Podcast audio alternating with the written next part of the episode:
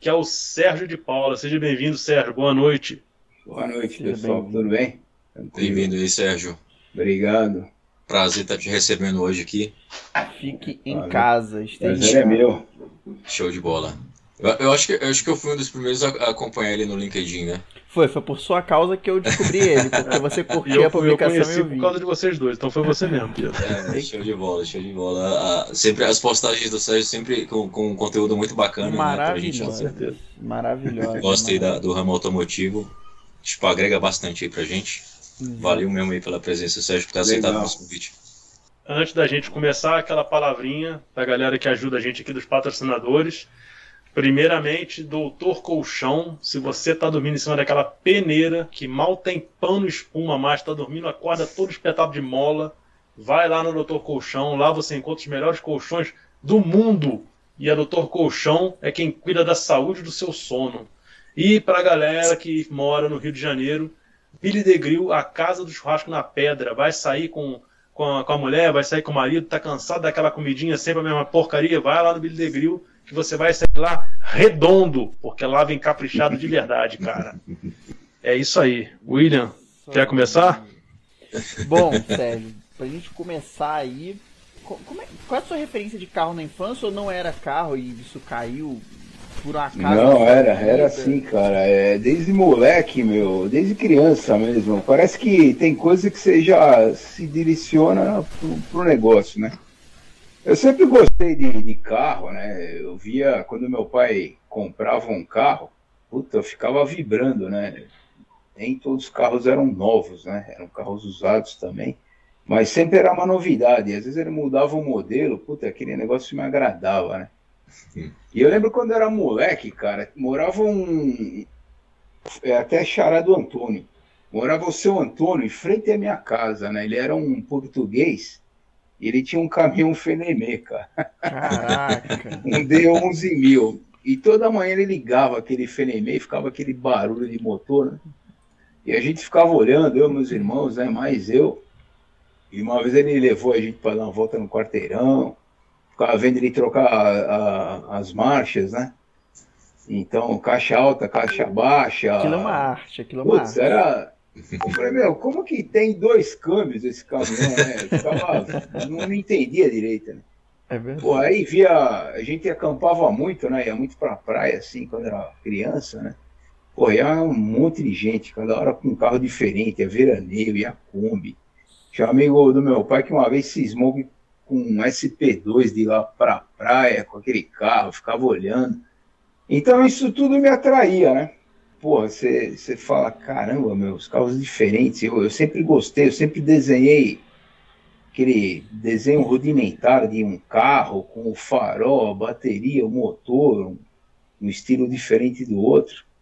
E desde moleque eu sempre falei, putz, eu, eu quero ser engenheiro, engenheiro mecânico. Aí tinha amigos do meu pai que tinha moto, putz, ele eu já olhava as motos também, então sempre tive uma referência nessa área. E desde moleque eu falei, meu, é isso que eu quero fazer, cara. E aí fui fazer engenharia, né? Mas seus pais não, não eram engenheiros, nem. Não, não, eu. Meu, meu pai era vendedor, minha mãe era dona de casa. E engenheiro eu tinha dois primos que eram engenheiros, são, né? Uhum. Eles estão vivos, hein? são engenheiros civis. Mas engenheiro mecânico não tinha ninguém, cara. Começou comigo mesmo. E, e, e, nessa, nessa época aí, você tinha algum carro que você preferia? Não sei. Você falou do veraneio, você falou. Olha, meu, eu gostava muito do. Eu tinha um primo que tinha um Maverick, né?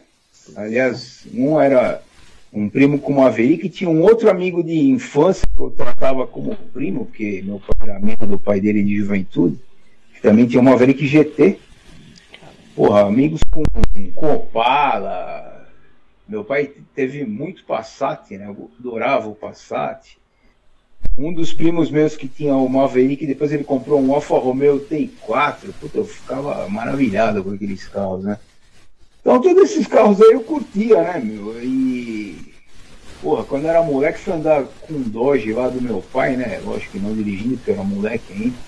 Cara, ele apertou o acelerador, aquele negócio me grudou no banco. Eu falei, pelo amor de Deus, que é isso? então é. sempre nesse mundo, cara. E, putz, eram esses carros aí que me fascinavam, né? Eu, assim, apesar do meu avô ter, desde que eu me conhecia por gente, meu avô teve Fusca, né? Ele falava que era o melhor carro do mundo. Até usei o Fusca já, uma época, quando tirei carta, ele me emprestava, né? Mas não era o meu preferido. Hoje é um clássico, né? Um Fusquinha. Mas eram esses carros aí. Você tem um clássico que eu já vi lá no. no eu tenho, eu tenho um Gol GTS, cara. Nossa, Foi. Foi meu primeiro carro aquele lá, viu? Eu é. comprei, eu tinha, eu só fui ter carro próprio meu com 27 anos, 20, 26 anos. E aí comprei esse, esse golzinho GTS, ele tinha quase 3 anos de uso. E era meu carro, era o carro que eu usava dia a dia. E já há uns 10 anos ele virou carro de domingo só, né? Tanto que eu coloquei um motor 220 nele, é, tá preparado, ele tá aspirado, mas ele é preparado. É legal. E fiz freio, suspensão, freio, eu fiz o projeto do freio.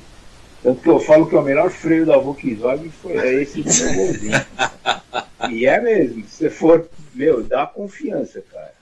Legal. Porque quando você projeta um carro, né, você está trabalhando, sempre a parte do custo está ali correndo em paralelo.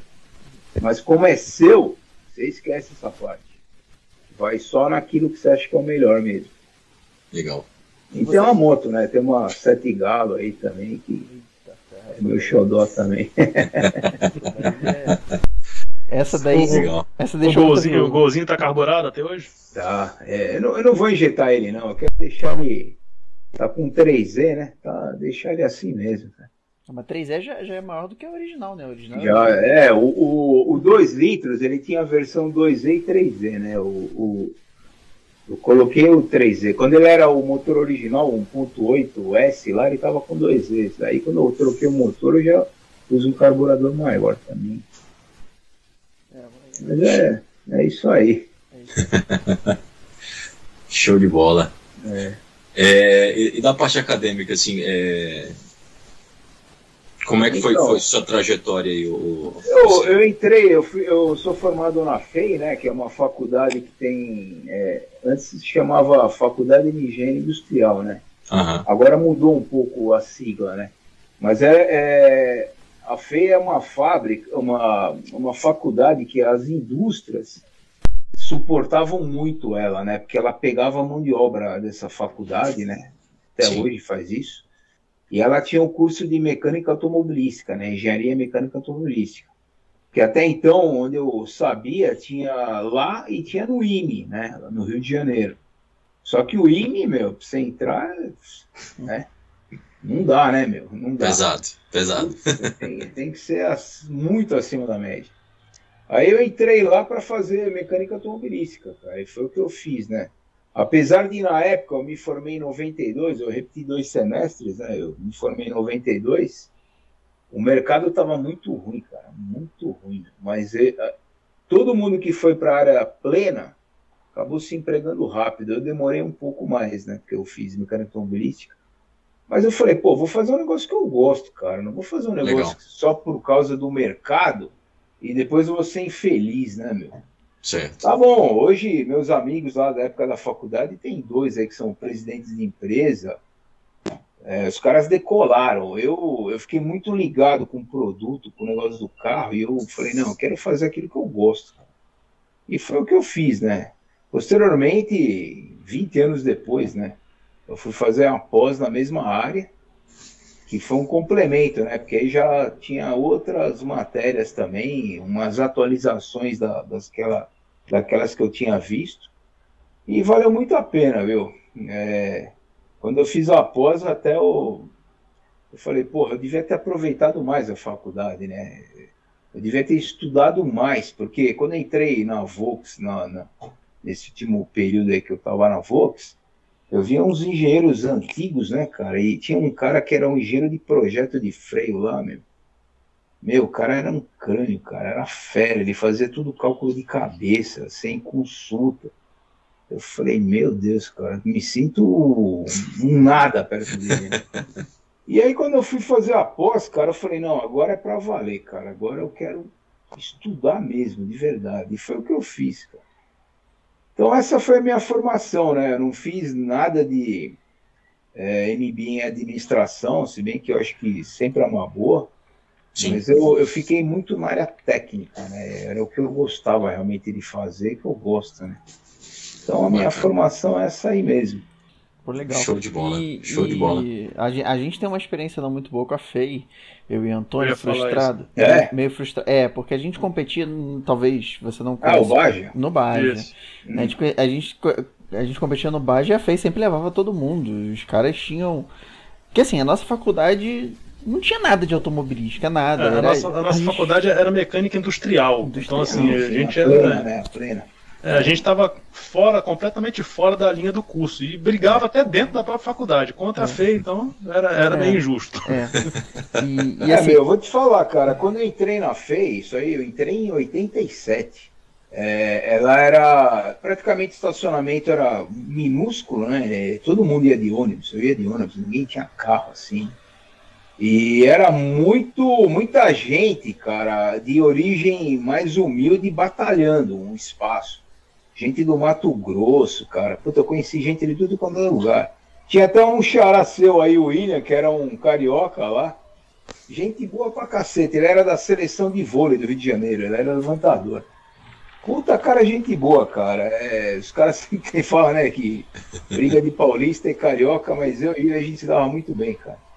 E então, e, e era assim, meu. Quando eu voltei para fazer pós, cara, eu fiquei impressionado a, a, a, gente fez uma pós assim, ela fechou parceria com a Volkswagen, né? Então fizeram várias turmas, eu fui da segunda. Teve um momento que a gente tava olhando lá a molecada chegando pro curso, né? Para os cursos lá de graduação. E a gente falou assim, meu, vocês já se ligaram que os piores carros daqui são os nossos, né? Pô, os caras chegavam de Mercedes, BMW, Subaru, Audi, Honda. Eu falei, caramba, bicho, é... molecada tá muito cheia da grana, né, meu? Esses caras não vão querer trabalhar como engenheiro mão na massa, né? Que nem era a nossa geração. Eles vão ficar três anos no lugar, se não virar chefe logo, tchau e bens. Eu acho que mudou um pouco o perfil, sabe? E, então esse contato que vocês tiveram com o pessoal do Baja, eu não tive, porque na época não tinha o Baja ainda, né? Mas enfim, é só história, né? Pra contar. É, mas a, gente sofreu muito com a, com a feia, mas era porque, enfim, a gente nadava, nadava contra a corrente ali, né? A gente achou alguém para é. adotar a gente. Cara, mas, mas, isso é legal, porque vocês foram bravos aí, vai. Sim, sim. É, já, já que o assunto é freio, para te dar um exemplo do que, que era o nosso primeiro baja que a gente fez, é, ele usava freio, freio hidráulico. Eu não tenho certeza se era regulamentado ou se podia ter freio por cabo, mas enfim, não, não a gente usava uma linha de freio hidráulico. Tinha que ser hidráulico. E, e é, a gente escolhia, o projeto do sistema de freio era assim: que peça que tem aí? Então era, era, cilindro, era cilindro mestre de palio, porque sobrou do palio do William. Ele comprou errado, não sei qual foi o rolo que deu. Sobrou um vamos usar cilindro mestre de palio. É. E aí a gente descobriu, a gente descobriu que a pinça da Suzuki IES era espelhada com a pinça da Honda Bis. CB. Bis, bis. Honda Bis. bis, bis então, um lado era Suzuki IES e o outro lado era Honda Bis, porque elas eram iguais, mas. Iguais, é. E aí a gente precisava de um freio para trás. E atrás era eixo rígido, era um disco só. Rodamos, rodamos, rodamos, rodamos. E não dava para usar um disquinho pequeno, porque o eixo traseiro era de kart.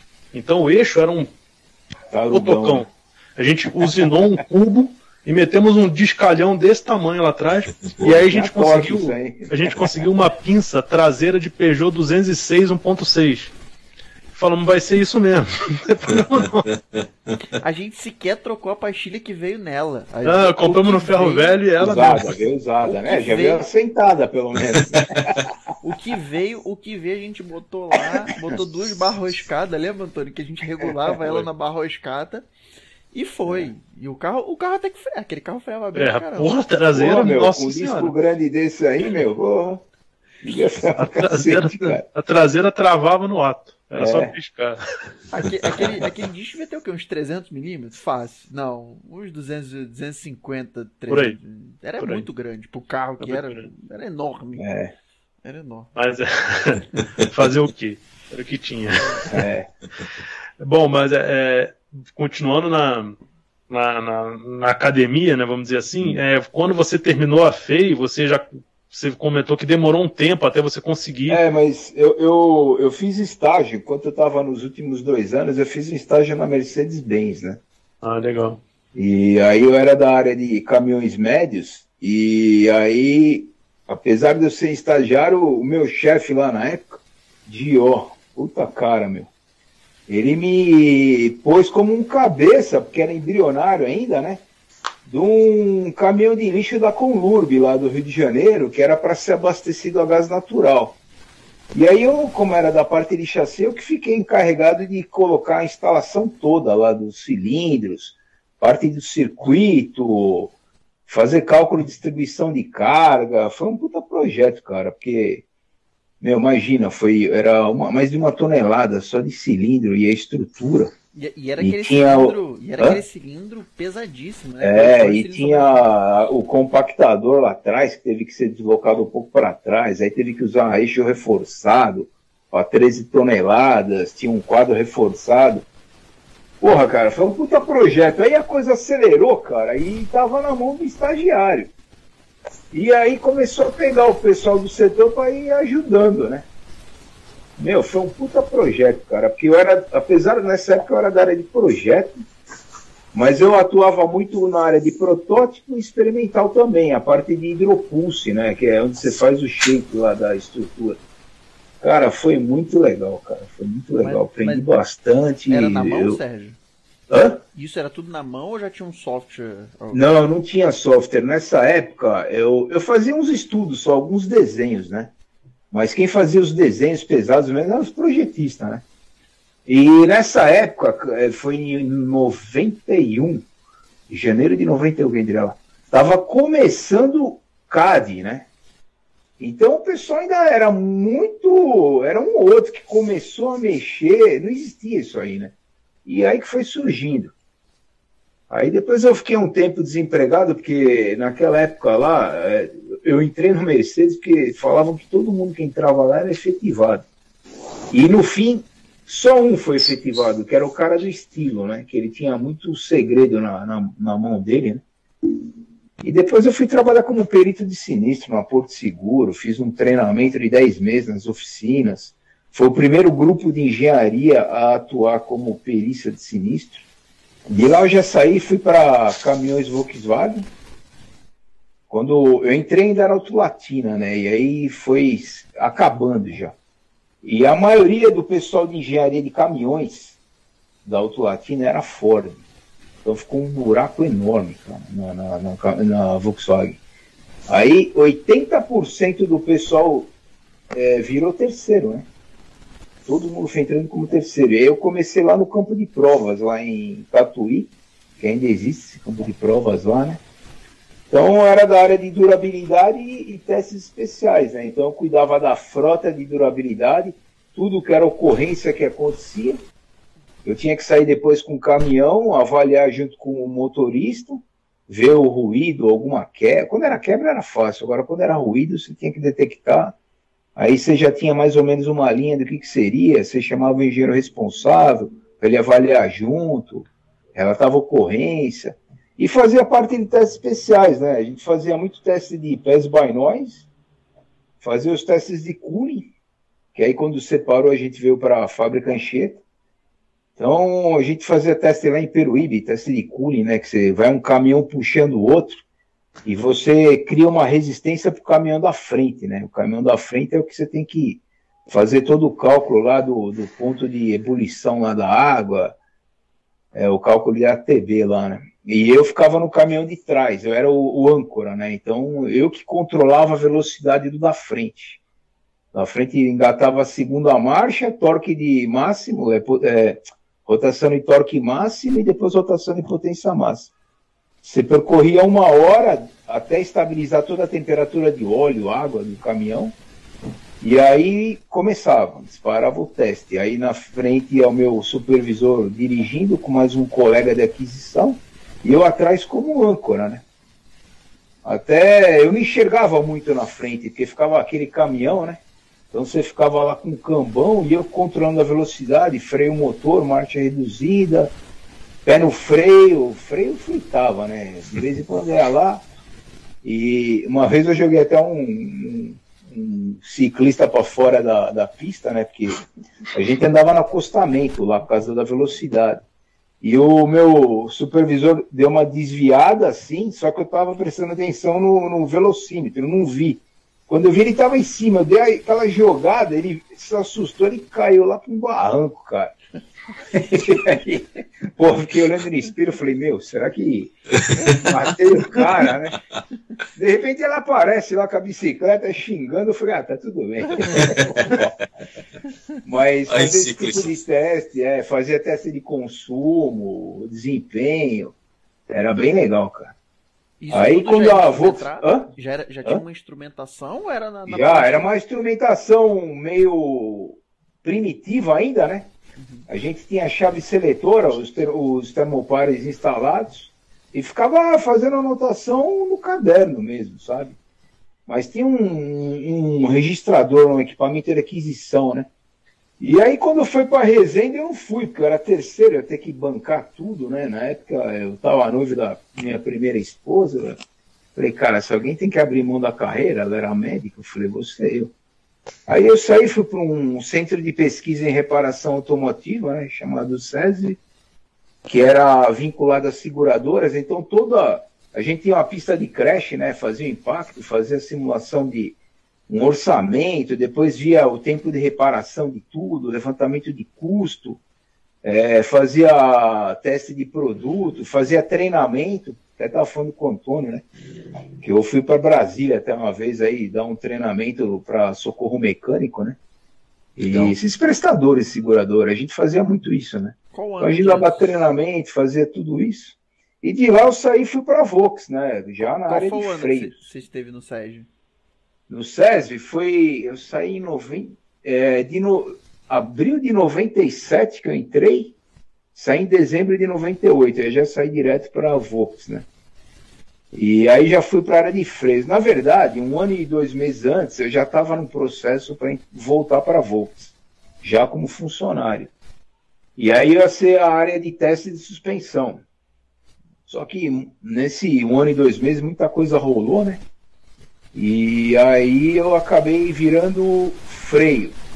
Comecei como projeto freio, porque meu supervisor na época, que foi meu gerente até o último, até enquanto eu estava lá, né? Que eu me desliguei agora no mês passado da fábrica. Ele falou, meu, o que tem agora é projeto freio. Eu falei, meu, é que eu nunca trabalhei com. Não gosto de projeto, né? Eu não gostava de projeto. Apesar de eu ter feito o estágio lá no projeto, era muito coisa de estudo, não era projeto mesmo que é muita parte administrativa, né? Eu falei, porra, é muito menos freio, porque, cara, eu odiava freio. Eu, eu fiquei de DP de freio quando eu estava na graduação.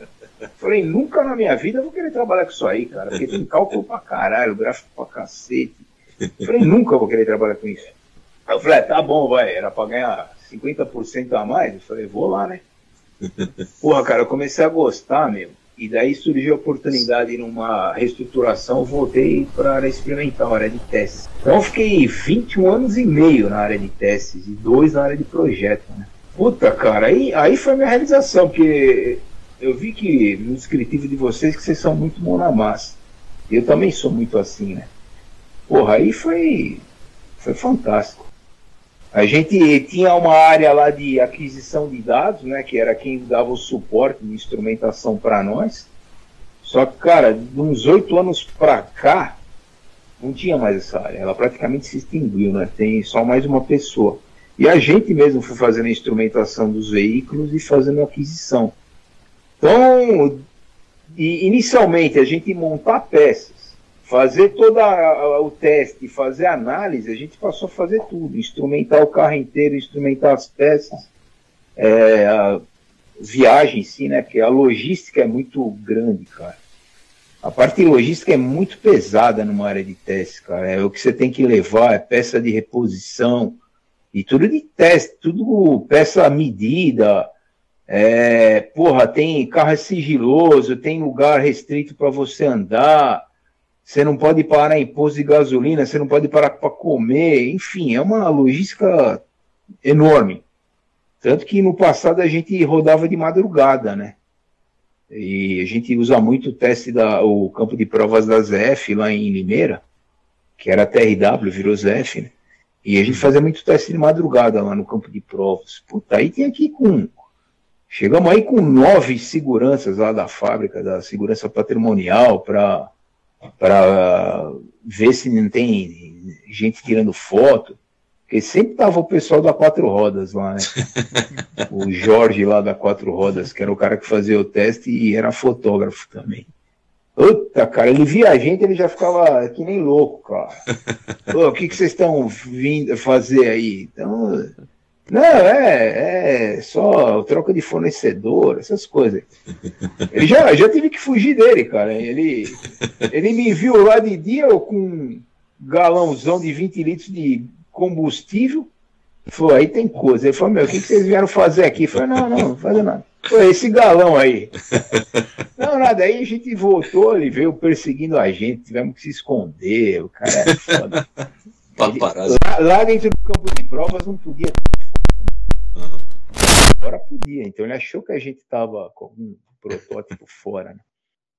E ficava container lá dentro, que a gente alugava, e de madrugada depois tinha que guardar o carro ficava sempre um cara lá, sempre tinha gente lá, 24 horas por dia lá da, da nossa segurança patrimonial. Mas enfim, cara, tem, vixe, meu, tem história pra caramba nesse meio aí? É, bastante coisa, cara, mas é, é legal. Ele é cansativo, mas é gratificante depois, porque. E aí você aprende muito, né, cara, com o que acontece com os componentes.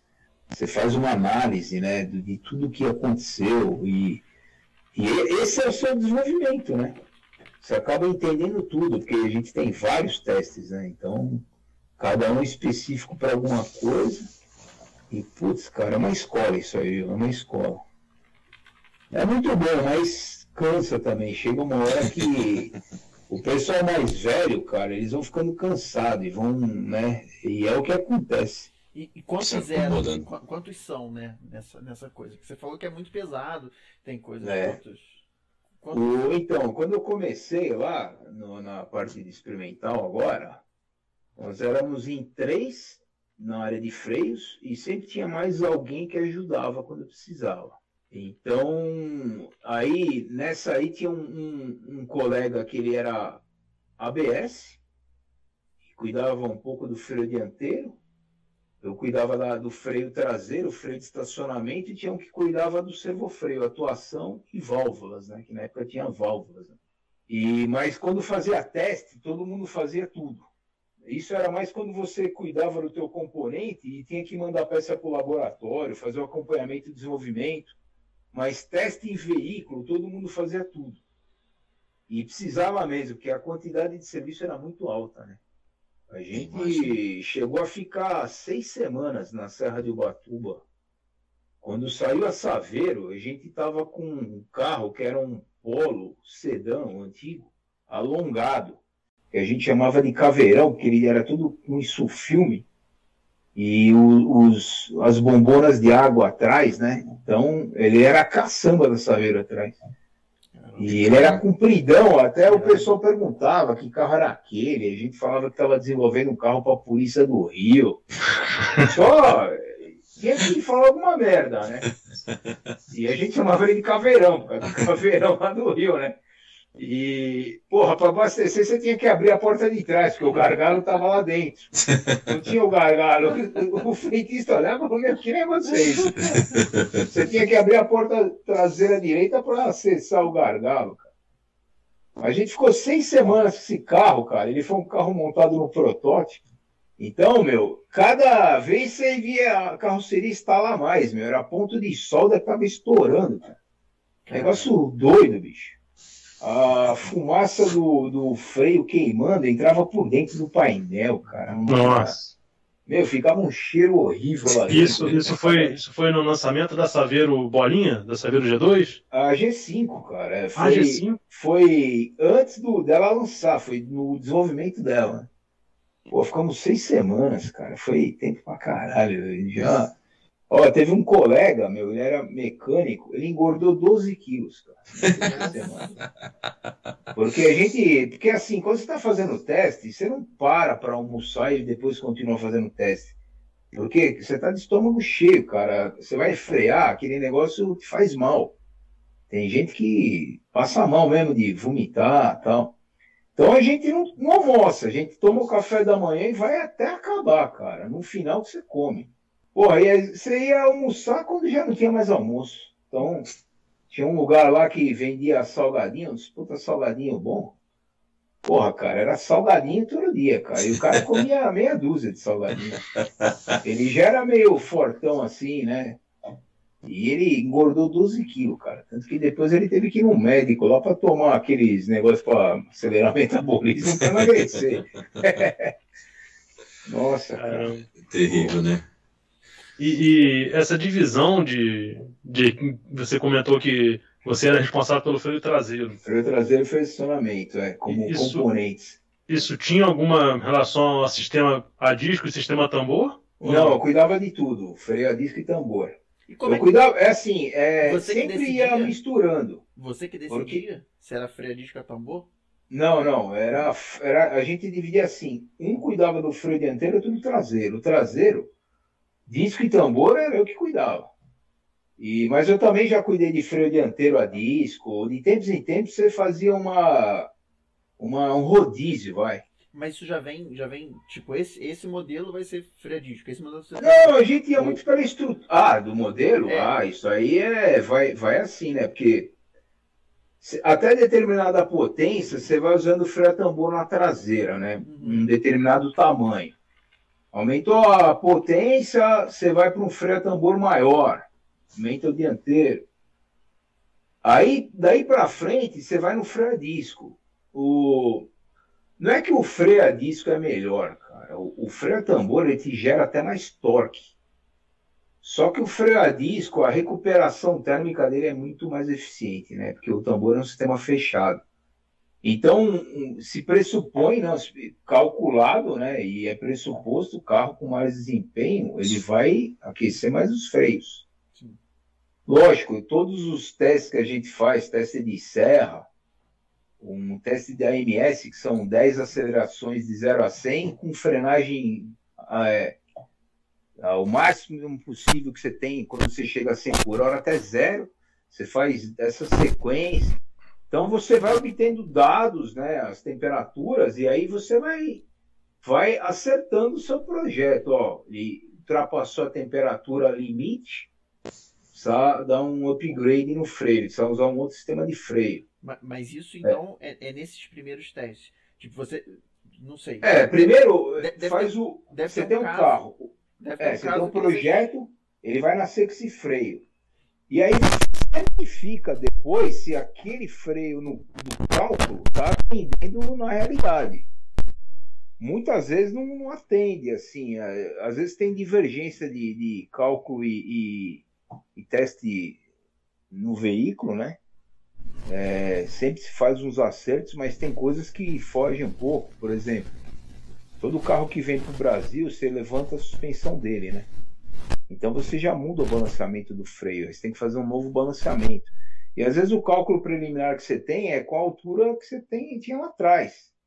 Então você tinha uma determinada participação, você tinha um freio traseiro um pouco mais atuante. A hora que você levantou o carro, é, a participação dianteira aumenta um pouco, porque o, o, a transferência é maior, né, o pitch.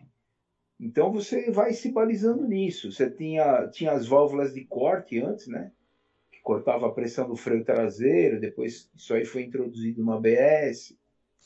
Então era, era sempre feito assim, né? Você vai, é, ao longo do, do desenvolvimento, você vai acertando o veículo. Né? Às vezes o teu material de atrito não é o mesmo que, que estava certinho lá no teu projeto, o nível de atrito era outro. Então você ia fazendo isso. É... E o negócio do freio a disco na traseira vem daí, né? Porque às vezes você. Porque assim, o freio a disco não é que é a temperatura limite, mas é a temperatura onde você ainda é admissível, é 700 graus. O tambor 400. Lógico que tem carro que vai passar um pouco disso, só que você vai ficar sem freio, praticamente você não tem atrito. Né? E vem uma série de consequências, tem muita migração de material da pastilha para o disco depois. É, então você vai trabalhando nisso. Mas o. Voltando, o freio a disco com tambor traseiro sempre foi minha responsabilidade. Na época do, dos Gol G3 e G4, eu cuidava do freio dianteiro também. Cuidei do freio dianteiro da Kombi. Né? É, na verdade, cuidei do freio dianteiro porque ele tinha muito ruído e aí a gente começou a fazer um novo desenvolvimento para eliminar o ruído. Hoje não tem ruído, você até ouve come com ruído, mas com certeza não está usando o material original. Tinha até a expressão freio de Kombi. É Nossa, freio... cara. É, é horrível, cara. E, então, mas a gente é, eliminou 95% do, dos veículos. Sempre tem algum veículo que vai ter uma combinação de frequência que ainda vai causar ruído, cara. Mas você, a gente abrangeu 95%. Mas, mas isso na Kombi, especificamente na Kombi, era causado pelo quê? Era o composto da pastilha? O que, Ó, que, que, que acontece? O, o disco de freio é o sino. Imagina um sino. Quando você cita ele, ele vai vibrar. Ele tem um modo de vibração. E o contato do, da pastilha com o disco vai excitar o disco e vai virar um sino. Aquilo vai, vai, vai vibrar mesmo. Então você tem os ruídos de alta frequência, né? o squeal de alta frequência, o squeal de baixa frequência. Você tem um groan, que é aquele é, ruído mais áspero, que já é de mais baixa frequência. Você tem ruído de escovamento. Você tem é, o chirp, que é um, um apitinho, parece um passarinho o tempo todo, né? Fica. É porque uhum. ele está sempre num ponto lá, passando e, e causando esse ruído. E a Kombi, cara, era um freio sólido, né? Apesar dele ser um cavalete fixo, né? Que ele tem dois pistões, que é o, o cavalete fixo é o melhor que tem, né? Ele é usado só em veículo de alto desempenho, né? E, mas a gente tinha na Kombi, tinha no Fusca, tinha na, na Brasília, mas numa versão muito rudimentar, né? E a Kombi tinha um disco muito grande, cara. Ele parecia um sino mesmo. Você vê ele era um chapéu, parecia uma cartola e vibrava muito. Então você quando faz um, um, um para você se preocupar com o ruído, você tem que medir frequência de tudo, medir frequência do disco, medir frequência do cavalete de freio, que é a pinça, né?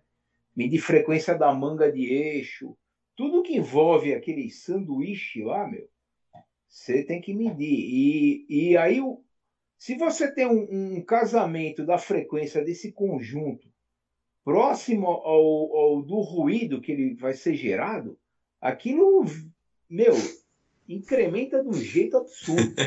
Então você tem que ter jeito de quebrar essa frequência. E a Kombi a gente teve que colocar lá, mudar o material, colocar um material de atrito mais compressível, né? Quer dizer, ele era mais fofo, entre aspas, né? Uhum. É, colocar uma, um anti-ruído além da chapinha de inox que ele tinha, foi um trabalho, foi meu primeiro trabalho de ruído, cara. Puta, meu, eu virei o, Judas lá, meu. Todo mundo me esculachava, cara. Eu falei, meu, eu falei, cara, quem desenvolveu o freio a disco na Kombi não fui eu. Eu tô tentando ajudar o pessoal da qualidade. E aí virou um projeto novo, e teve que desenvolver tudo novo. Aí fiquei eu lá de, de engenheiro desenvolvedor do negócio. Cara, quase que eu fui mandar embora naquela época, né? Por incompetência do passado. Mas era. É. Putz, cara, mas foi um puta trabalho grande, eu gostei de ter feito. E, meu, aí eu peguei a manha da Kombi, né, cara? E a Kombi, putz, quando ela tá carregadinha legal, meu, putz, ela, ela faz bastante curva até, viu, meu?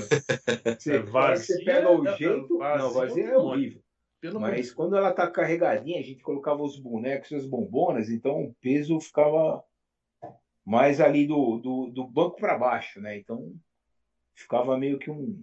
quase que um João Bobo. Porra, cara, eu pegava Fernão Dias ali, meu amigo.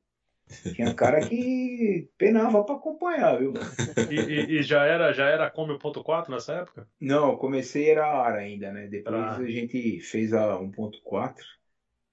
E a 1.4, cara, vou te falar, meu, a gente na época, quando eu fui fazer um teste de serra, um desses meus amigos ele estava dirigindo a Kombi lastreada e eu com o Fox 1.0 lastreado. Cara, eu não, eu não, alcançava a Kombi. Eu não alcançava a Kombi. A Kombi ela tinha uma aceleração boa em relação ao é. Fox 1 litro. Cara, eu não alcançava a Kombi. Eu só conseguia pegar ela na serra. Mas ali no saindo de lombada e acelerando e tudo, eu não conseguia chegar, cara. Meu, era incrível. É, essa, essa Kombi, essa Kombi com a 111 ela andava muito mais do que devia. É, é, tanto que ela era limitada, né? Eles acabaram limitando. Quando a gente começou a andar com a Kombi, ela não tinha um limitador, então ela ia 145, 150 quase, cara. Aí limitaram em 140, mais ou menos. É. Ela ia embora, cara.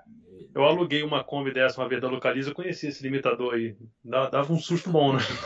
É, ela dava uns cortes, né? Quando você quer é. ultrapassar, ela cortava. Parecia que tá, parecia um corte de ignição mesmo. Mas... É, é verdade, é verdade. É, você comentou de. Calma aí, calma aí, calma aí, calma aí. Deixa eu só, deixa eu só explorar ele mais um pouquinho aqui. Mas eu acho que a gente vai falar a mesma coisa, mas vai lá. Você já chegou em alguma hora a decidir, por exemplo, você pegou um projeto que era, sei lá, freio a tambor da traseira e tinha um disco, sei lá, 240mm na frente. Você já teve que aumentar isso ou nunca chegou nisso? Só mexendo em composto? Não, a gente aumentou, cara. Que nem a Saveiro, quando iniciou, ela tinha um cavalete pequeno e praticamente toda a carga, quem segurava era o tambor traseiro. Era um, tabu, tambor da Skoda, né? Um freio tambor de procedência da Skoda. Puta torque, cara, de tambor de freio, mas ele era muito ruidoso, cara. E a dianteira passava de 800 graus. Ela acabou sendo lançada assim, mas a gente logo depois teve que fazer um upgrade e virou o que virou hoje. Ela é freio a disco nas quatro, cara. Levou um tempinho para desenvolver, né? Leva aí perto de dois anos você desenvolver um sistema inteiro novo. Ainda mais porque tem um ABS, né, cara? Então, você desenvolver o ABS, é assim, meu, ABS você começa a desenvolver no, no, no, no seco e depois tem que ir lá para lá para Suécia, né? Fazer no gelo. Né? E, cara, você tem três meses para você fazer um, um, desenvolvimento, aliás, até um pouco menos, lá na Suécia. Ah. E depois só no outro inverno lá. Então, fica um buraco, cara. Então leva aí uns dois anos para você desenvolver tudo. É, esse é o grande, o, é o maior tempo de, o maior lead time é o ABS mesmo, né, para você desenvolver. Mas é isso, a gente teve que realmente aumentar tudo. Aumentou o freio dianteiro, aumentou tamanho de disco, tamanho de cavalete, colocou cavalete na traseira, que era o cavalete que a gente usava no Golf A4, né? O sapão lá, o sapão. A gente usou no, no na Saveiro, com algumas modificações. Aliás, o próprio eixo era dele com modificações, né? Então teve, você teve que fazer alteração, a gente teve que fazer alteração mesmo, cara. E a própria linha do Gol também, tivemos que aumentar o freio dianteiro, o G5, G6. Né? Por limitação e temperatura, cara. Mas é aquele negócio que eu falei no início. É custo versus performance. Teve um momento que a performance, o custo estava ganhando, cara. E a gente estava no limite, no borderline, né? E mas chegou um momento que não dava, cara. O mercado estava dando problema, assim, de não para todo mundo, mas é, uma parcela estava tendo problemas, assim, não coisa de acidente, mas quase, vai. E aí teve que ser feito todo um upgrade aí no, no sistema, né? Ah, entendi. É... Eu, achei que o William fosse entrar na, na polêmica, mas é, eu acho que só, só eu que, que me liguei nesse negócio, então eu vou entrar na polêmica. É o seguinte, é. só, só para contextualizar. A gente, mais o William o Pedro do que eu, mas a gente anda em track day, em hot lap aqui em Brasília. E aí eu não sei se isso é geral é, de quem pratica é, automobilismo amador ou se é local daqui. Mas qual que é a teoria do pessoal? Você entra com teu carro na pista e dá 5, 6 voltas em uma pista pequena para um autódromo como é a Goiânia, que tem 3 km e pouco. Hum. É, e Goiânia tem curva de alto e curva de baixo, então você solicita bastante o freio, principalmente no miolo. Sim. Depois que você sai do oval, você solicita bastante o freio. E aí você tá com um carro que tem freio de rua, como é a grande Sim. maioria da galera que anda em track day, freio é a última coisa que você evolui no carro. Primeiro você soca a potência, bota a suspensão. Não. O meu não. a maioria, a maioria. Eu não. E enquanto isso você tá com freio normal. Então, qual que é a teoria do pessoal? Quando você tá com o teu carro com freio quente, você roda, roda, roda, que você para, aí você dá aquela volta de cooldown para é, resfriar pra o motor, é. né? É. E você para no box, na volta de cooldown você mal solicita freio e você para no box. Quando você para no box, você não pode puxar o freio de mão. Porque quando você puxa o freio de mão, lógico, né? Você cola a pastilha no disco, é, você ela, ela transfere no, material. No tambor. Ela transfere e, material. segundo a, a, teoria do pessoal, você não pode fazer isso porque senão o fluido pode ferver. Aí assim, é, é isso que eu queria te perguntar. Não, você ele, imagina? É assim, ó, ele vai ferver tanto com o freio acionado ou sem acionar. Quer dizer, ferver entre aspas, né? Ele vai aumentar a temperatura. É, como projeto, como ele, ele, não, ele não, não, não entra em ebulição. Porque que acontece? Quando a gente faz o teste de serra, o, o fluido de freio não pode passar de 185 graus. Apesar do, do fluido de freio DOT 4 ele aguentar 230, a gente tem um parâmetro lá que é 185 graus, né? Porque tem variações. Você pega um DOT 3, era 200, 200 e pouquinho. Só que cada marca ele não é igual ao outro, ele não tem a mesma curva de, de, de incremento de temperatura e ele também, às vezes, tem um ponto de ebulição mais baixo. Você tem, às vezes, um, um fluido DOT 3 top, que às vezes ele está com temperatura maior do que um DOT 4 vagabundo, vai, eles se interpolam, né? Uhum. E então, ele não vai ferver. O, que fervia era a Kombi. A Kombi, se você parasse de uma vez, fervia mesmo. Aí você ia culpar na toalha. Aí você tinha que esperar lá um, uns 20 minutos, meia hora, para ele voltar ao freio. Só que você tem que sangrar tudo depois, né? Tirar as bolhas do sistema. Uhum. Mas a priori não é para ferver, a não ser que você tenha um, freio, um fluido de freio usado. Um freio, o freio de freio com dois anos de uso, ele, ele baixa em 50 graus, mais ou menos, o ponto de ebulição. 40, 50 graus. Então, mas, mas você, você vê algum problema para o fluido, ou para o composto, ou para qualquer componente do Acionar o freio? É. Não, é, ali não vai, não vai mudar muito, não. É, o que vai acontecer é a transferência de material, do, da, do material da, da pastilha ou da lona mais da pastilha, porque ele está trabalhando com temperatura mais quente na frente. Da, da lona, mais difícil. A lona ela transfere muito, ela cola quando molha, né? Você passou num, num spray d'água, tá chovendo, tá com freio quente, parou dois dias o carro com freio de mão puxado, ela cola, né? Se tiver muito material ferroso, né? Uhum. É, hoje em dia já não tem tanto material ferroso, o pessoal usa mais alumínio, ou é, então mas... até material orgânico. Mas enfim, ele não é isso que vai determinar a subida do, do, do fluido de freio ferver. É, é mais a, a, a, idade do, do fluido de freio, mas o que vai né? acontecer né? é uma migração do material. Se for mas freio isso, a disco na traseira... Isso mesmo, mesmo depois dessa volta de, essa volta de cooldown esfriando o freio, você para no box, ainda tem essa possibilidade? De o que? Do, do, de colar ou de ferver? É, você para no box e, e aciona o freio de estacionamento. Sim, sabe por quê? O que, que acontece? Quando você para o veículo, você está trocando calor ali. A hora que você para o veículo é que vem a radiação. E aí transfere toda a temperatura do disco e do tambor, uhum. ele vai transferindo pro para a pastilha, a pastilha já está quente, né? Ele transfere para o fluido lá dentro da tua pinça e é ali, é ali que vai criar bolha. Ou no teu cilindro de roda traseiro, ele vai transferir ali para o teu cilindro e é quando está parado que a temperatura vai subindo. Tende a subir. Uhum. Não é andando, andando você não vai conseguir ferver esse fluido, ferver, vai esse fluido. Não, a... Mas é quando você está parado é que aí acontece. Leva Entendi. aí uns 15 minutos para ele chegar no pico de temperatura dele. É, é isso que eles falam, para quando parar, voltar pro box, deixar o carro engrenado, sem o freio de mão puxado, para não transferir esse calor e não correr esse risco do freio. Do, do... Hum, não, ele, o calor já tá ali, cara. É mais o a transferência de material, mas o, o de qualquer maneira ele vai transferir, cara. De qualquer maneira, encostado ou não, é, não, não é isso aí que vai determinar mais aí ou, ou não. Então Mas pode realmente, puxar. você parou.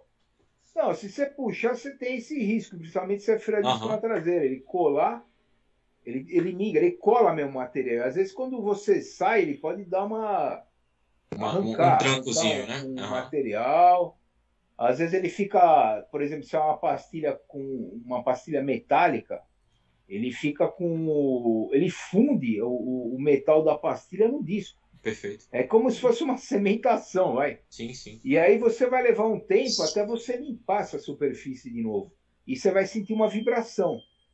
Você sente muito no dianteiro essa vibração, viu? Se tem uma transferência grande. Parece que o carro ficou. Entrou alguma coisa entre a pastilha e o disco, ele vibra, até limpar tudo, cara. Cara, eu, eu assim, eu acho que na, na última vez que eu andei em corrida lá, Sérgio, eu tive essa experiência. Eu estava utilizando uma pastilha que perceptivelmente você via que tinha muito composto metálico, porque o carro ficou parado um tempo e tinha aquele sinal de ferrugem, então. E eu não troquei. Eu, cara, vou usar essa, que era inclusive uma partilha de alta performance, né, pra justamente para usar nesses eventos. E eu dei algumas voltas, carro tranquilo, volante né, paradinho ali. E aí teve um determinado momento que eu parei. Quando eu voltei, cara, parecia que tinha empenado a roda. É aí eu, e eu procurando, e a roda, inclusive era uma roda que eu tinha acabado de trocar, é, roda novinha e tal. Ele, puta, ele fica horrível, cara. A, a, da trepidação no volante. Sim, tudo. sim. Aí eu, aí eu tava com um amigo Lucas, enfim, também engenheiro mecânico, mexe bastante com o carro. E, cara, vamos trocar a partilha? Que é a coisa mais fácil que tem para fazer. Cara, a gente trocou. Aí deu umas voltas, foi diminuindo o negócio. Eu, caramba, é, eu não acredito. Ele, ele foi limpando o disco. Isso, é. É o meu polo, o, o meu polo Mas a, a pastilha metálica, cara, é a que tem assim, vamos falar desse assunto aí. Você quer performance, você vai para pastilha metálica ou a pastilha cerâmica. É que é assim, a pastilha metálica em termos de custo é mais barato. Ela dá ruído, dá bastante ruído. Mas tem ruído ali, cara. Você vê muito carro aí. Eu vejo às vezes nos vídeos aí uns Porsche lá. Aliás, Porsche tem ruído de freio. Mas o cara não se incomoda, porque ele sabe que tem performance ali. Quando você não tem ruído, cara, fora a parte do desenvolvimento acústico, você tá com atrito mais baixo, cara. Você, você já tá com uma pastilha low MEC, né? Baixa metálico, ou vai para uma cerâmica ou vai para uma orgânica. Cerâmica original de fábrica nos carros nossos a gente não tem, né? Isso é carro de alta performance. Mas a, a pastilha cerâmica, ela, como, quando é, o freio tá frio, ela é horrível de atrito, cara. Ela não tem atrito. Você toma até susto, até ela esquentar, né? É o que a gente observa até na Fórmula 1 também, né? Que, é, apesar de ser um freio é. muito superior, né? É, ela, tem, ela trabalha de 350 para cima, que é. ela começa a ter atrito. Agora, é, eu, eu vejo assim que tem muita, muita é, é uma área obscura que o pessoal vai muito no, no, no que tem na prateleira, né? É, é, é isso mesmo. É, e essa questão da pastilha diferente é, é, ainda é muito obscuro, porque você sabe que tem uma, um, sei lá, uma fabricante X que faz um freio bom, uma pastilha boa, e você vai lá e põe a pastilha. E uma vez eu estava vendo uma, uma live, eu até procurei essa live antes da nossa aqui para ver de novo e ver se eu tinha alguma pergunta, né, de um cara que de uma, de uma fabricante dessa, né, aftermarket de, de, de pastilha. E o que ele fala muito é que muitas ah, vezes. Eu acho que eu sei quem que está falando. O rapaz da frase lá, esqueci o nome dele. Não, não era da frase, não. Era o... Não, não, não. Era o pessoal do Central Track Day, que eles fazem a, hum. a... Ah, tá. TechPads. Eles fazem a TechPad. Ah, TechPads, TechPads. E ele falando que muitas vezes você não precisa aumentar o diâmetro do freio e sim trocar o composto da pastilha, porque você está com uma pastilha de rua para entrar num Track Day e se você botar um composto melhor, hum. você, continua, você melhora isso. Ó, oh você colocar uma pastilha de mais atrito, você vai aumentar a temperatura. Não está errado. Só que quando você aumenta o tamanho do seu freio, você aumenta o torque de frenagem. E às vezes com um atrito menor de pastilha, você tem uma performance melhor até. O ideal, principalmente nesses track days aí, é você ter um freio maior. Procurar na série. Na série que eu falo assim, cara. Você tem um, golzinho quadrado, vai pôr um freio de Santana, que é o que eu fiz no meu, né? Com, ele é híbrido, né? Santana e outras coisas também. Não é só Santana. E você vai por aí, você aumenta o tamanho do freio. Mas uma coisa muito importante, meu. Um carro de track day, se é teu carro do dia a dia, lógico que você não vai fazer isso. Mas se é um carro só para track day, você tem que melhorar a ventilação no teu freio. É, eu fiz até uma postagem aí no, no eu, LinkedIn, eu cara, sobre esse assunto aí. Você tem que melhorar a tua eficiência de troca de calor para você tirar calor mesmo. Porque senão, três voltas, cinco voltas que eles estão falando, acabou o freio. Aqui em Interlagos, três voltas, os caras já não tem mais freio. É, um carro que eu tinha freio fantástico era o Sandero RS. Aquele ali mesmo, eu ia com. Mas, mas da fade também, viu? É, Pô, comigo... Da fade. Você tem que melhorar a ventilação, porque. Cara, se qualquer carro de, de, de corrida aí que a gente tem aí, pega um Stock Car, cara, você vai ver, tem os dutos de, canalização de ar para os freios. Uhum. A, a Fórmula Truck usa água até para refrigerar o freio. O segredo é refrigerar, porque eu vou te falar, cara, o motor, é lógico, você tem que ter um puta motor para andar bem. Mas com freio bom, você consegue às vezes um tempo melhor, cara. Você pegar um carro aí um pouquinho menos de potência, mas com freio melhor. Com certeza. O que, que acontece? o que você precisa? Quanto mais você estiver acelerando, mais vai vir tempo. Quanto mais você estiver freando, menos tempo vem. Uhum. Com freio bom, o teu, o, o teu tempo de frenagem é curto. O freio ruim, o teu tempo de frenagem fica grande, cara. Fora que você joga a temperatura para dentro do freio. Então você está perdendo tempo na frenagem. O bom é você ter um freio super eficiente Bom, o freio é, é quatro vezes a potência do, do, do, do, motor. Você tem um carro de 100 cavalos, você tem 400 cavalos de, de, de potência de frenagem. Então, ele, ele realmente é o que está dando diferença. Um, um, carro 0 a 100 em 10 segundos, cara, você tem um, uma frenagem de menos de 3 segundos, 100 a 0. Falando do carro vazio, né? Uhum. É 2.8, 2.7 segundos de frenagem de 100 a 0. Então, meu, ele tem muita potência. E aí você precisa tirar calor, cara. E um freio, quanto mais potente ele é, mais tempo vai vir para você. Se aumentar o freio, você está aumentando a potência dele. E você refrigerar o freio, você está mantendo essa potência da frenagem.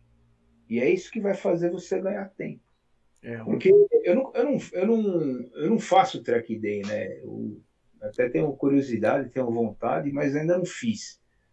Mas eu, eu gosto de muito de estrada, né? Eu, eu sou um carro, um cara que eu gosto de um carro bom de estrada, não estrada reta, mas uma estrada sinuosa que você tá sempre ali fazendo curva, retomando. E, meu, você com um freio bom, cara, por isso que eu falo do meu golzinho, cara. Eu fiz um freio para ele que, vou te falar, cara, todo mundo que já mexeu no meu carro, preparador ou amigo que dá uma volta, cara, o cara fala, meu, eu quero saber o que, que você fez nesse carro. Porque, cara, ele é eficiente, tem é, potência, ele é um carro que é demora para dar fade, lógico que ele chega no fade, mas demora. Putz, meu, então é, é isso, é você trocar calor, cara. Aí você vai, vai garantir o teu poder de frenagem. Eu tô achando que eu vou ter que levar o VTI lá em São Paulo, bicho. Não, o freio do VTI do Pedro é uma porcaria. Mas o freio ruim é horrível. Então é o VTI aquele. O Civic VTI, aquele é, hatchzinho? O hatchzinho, o, o 92. Porra, cara, eu, eu, se fosse o SI, meu, eu até sabia aí. O pessoal tem colocado o freio de CRV, né? É, eu acho que, eu acho que é isso mesmo. É, o do VTI eu não sei. Do VTI eu não sei. Mas é, acho que é a mesma, mesma plataforma. É que assim, ó, você tem que aumentar o dianteiro e traseiro. Não pode aumentar só o dianteiro, para você manter Sim. o balanceamento. E às vezes você tem que trocar o servofreio também, não só o cilindro. Porque se você troca só o cilindro, cara, tu teu ponto de saturação cai. O que, que é o ponto de saturação? É o ponto que a partir dali é no feijão, é um para um. Uhum. Até ali o servofreio está atuando, dali para cima não atua. Então você aumenta só o diâmetro do cilindro mestre, você joga essa tua, teu ponto de saturação para baixo. Então, a partir de uns 70 bar ele já não atua mais. Aí é, é, é aí fica hiper pesado. Certo. Então, às vezes tem que trocar o servofreio junto, né, para acompanhar uhum. o conjunto, para ele te dar assistência ainda, né? Sim, sim. Ixi, cara, tem coisa pra caramba aí nesse. O problema do carro do Freire, do, do, carro do Pedro, é que o, o, pé vai lá embaixo. Ele vai lá embaixo. Andando a. A dele é, bem, não, é bem no não. final. Andando não, qualquer, qualquer tempo. Ele vai lá embaixo. Então, então mas você trocou o freio dianteiro. O, não. Você fala. Você, não, é continua original. É original. O original. E ele é. tá com o freio lá embaixo? É, ele, ele tem um sistema de ABS também, Sérgio, que até a vez que eu mexi, eu pensei que fosse, cara, eu acho que o ABS está com um problema. Porque ele tem um acumulador, né? Ele tem, pressurizado. tem. Ele tem. E, e, o que eu percebo é que, por exemplo, se eu passar no, no, numa superfície molhada e frear, ele vai travar e vai acionar a bomba do ABS. Sim. Depois que acontece isso, o freio dá uma melhorada. Aí eu, porra, acho que tem alguma coisa associada a essa questão. Não tá com ar, não, meu. Ó, pois você é. pode, pode estar tá com ar. É. Para você sangrar o ABS, cara, se você não tem o scanner, uhum. você tem que fazer ele atuar. Vai, Sim. pega uma reta, atua ele, faz umas quatro vezes. Porque aí ele vai expulsando, vai entrar fluido e ele vai expulsando a bolha. Uhum. E aí você faz a sangria normal. Certo. Sangria no pé, cara. A melhor sangria que tem é no pé. Sim, Nada sim, daquela. Aquela lá, aquela maquininha, ela, ela funciona bem para fazer o enchimento inicial. Uhum. Mas a, a melhor sangria é no pé. A gente tinha uma técnica infalível no Baja para fazer isso. A gente botava a bomba, acionava ela, ela pressurizava e ia no pé, cara, e abria, saía jato para todo lado. Junto com a máquina. Junto com a não, máquina. Não, não Quebramos precisa, ela fazendo isso. Vai só, vai só no pé mesmo. O, o ABS é difícil, hein? é difícil, mas ele, ele também pode dar vazamento. Sim, vazamento sim. interno, né? Ele não veda completamente, então o fluido ele entra para o ABS, para o modo. E aí ele baixa o pedal. É tipo um vazamento de fluido mesmo, se estiver na linha. Não, é, Aliás, você precisa ver se não está com vazamento também para dentro do, do, do servofreio. Do, do, é, do eu fiz, eu cheguei a fazer todos esses testes, né? Eu abri o servofreio, abri não, tirei lá o, a tomada de vácuo dele, botei a mangueirinha lá para ver se é, não tava. É, não, não, tem. Cara, conferi tudo, abri o ABS, troquei todos os o-rings dele também, montei, aí ficou pior. Ver se não tá com vazamento entre câmeras do, é. do cilindro mestre, passar de uma câmera para outra. Não, Agora, achei, achei interessante essa questão do upgrade aí. Vou, vou, vou dar uma estudada. Upgrade CRV? Vou dar estudado. É, para ver se eu resolvo. Eu, eu, não sei se é plug and play no caso do VTI, mas o, o SI eu sei que é plug and play. Tem gente que só coloca um disco maior, mas tem gente que troca o conjunto como um todo, né? Sim, sim. Às e vezes tem rela... que fazer alguma adaptação, alguma flange. Com relação a essa questão de, de, de disco, né, de aumentar o, o, o, diâmetro do disco, é, é um assunto polêmico também, que tem gente que fala, não, não faz diferença, faz diferença. Porra, é, você, você, aumentando o disco, a área de contato do, do da partilha ali também. Não, não, não, não faz, área não influencia. Contato. Imagina o disco como uma alavanca. Sim, sim, sim. Você está aumentando maior raio, a alavanca. Maior o, Cara, o momento ali, né? Antigamente você não tinha os carros com os puta volante gigante que não tinha direção hidráulica. Sim. É, está aumentando a alavanca. Perfeito. O disco e o tambor é a mesma coisa, está aumentando a alavanca. Então você está aumentando o teu torque de frenagem. Uhum melhora pra... mesmo que não muda a área da pastilha, você já ganhou torque de frenagem e capacidade de, de refrigeração, né? Você tem demora mais para esquentar, né? Ele você joga o ponto um pouco mais para frente aí. Sim, sim. Agora, Meu, melhora muito, cara. Agora, nesse, nessa questão do upgrade, o que a gente vê muito nos track days aí, é, aproveitar que a gente já tá nesse assunto, é o pessoal que cisma. Tem um carro, um gol, por exemplo, né? E o cara vai lá, aí põe um puta de um discão na frente, um disco, sei lá, de 300mm na frente, Brembo, ou seja lá, um nacional qualquer E aí vai lá atrás e joga disco lá atrás. Cara, Hum. a gente, a gente cansa de ver isso e nunca dá certo. Porque os carros são aliviados, tem gaiola, não tem mais peso atrás. Ele seja, vai bloquear, vai bloquear o freio traseiro. bloqueia. Aí, e- é. e- então, eu, eu hoje, eu, meu carro é um, é um Palio de segunda geração. Ele tem freio de maré na frente, 280mm. E eu não quis mexer no tambor atrás, porque eu falei, cara, eu vou fazer merda. Eu vou fazer merda. não, você pode aumentar o tambor um pouquinho, aumentar por um tambor maior, e aí qualquer coisa você vai trabalhando no cilindro de roda. Você põe um cilindro de roda menor para ele fazer a. você ter menos força ali de acionamento. É, Mas Tem é as crítico. válvulas, né? Tem É. as válvulas também que você pode colocar. Se bem que eu vou te falar, cara, as válvulas que você encontra hoje no mercado, tá assim, ó. Ponto de corte 15 bar, 30 bar. Porra, você tem uma infinidade de pontos de corte. E, e, assim, quando os carros foram projetados. Tem de 12, de 15, tem de 20, tem de 25. Hoje tá assim, 15 e 30. Então você, cara, você tá muito Tá limitado nisso aí. É aquelas tipo cartuchinho, né? Que é de corte fixo. Mas para um carro de track day funciona. A de corte fixo era ruim quando o carro estava carregado, né? Porque você tinha que fazer o, o corte com o carro vazio, que era a pior condição de travamento do eixo traseiro. Aí quando você carregava o carro, você perdia é, atuação do freio traseiro. O meu carro é assim. O meu carro é assim, botou carga, pisa no freio, parece que não pisou. É, então, porque. Que carro que é o teu. Eu tenho uma Blazer. Putz. Pô, mas a Blazer ela não tem uma válvula é, proporcional à carga lá? Tem, tem, tem. Vazia, ela, ela, ela freava muito mal. Inclusive, eu quase saí na porrada com o mecânico por conta disso. Porque desde quando eu comprei ela, o ABS era louco. Louco. Ela tem ABS nas quatro, ela é 2009, então ela tem ABS É, nas então quatro. ela não tem. Ela tinha válvula? Ou Tem, tem válvula. A válvula gera do ABS. Isso. Não, não, ela tem um ABS e tem essa e válvula. tem a válvula, é. equalizador. Então é da- das primeiras E- gerações do ABS. E aí o ABS não funcionava. E ela vibrava quando freava. Aí eu falei, bom, beleza, tem um empeno aqui em algum lugar. E aí, na minha teoria, que não entendo porra nenhuma, era o, o empeno do disco faz o ABS perder a referência.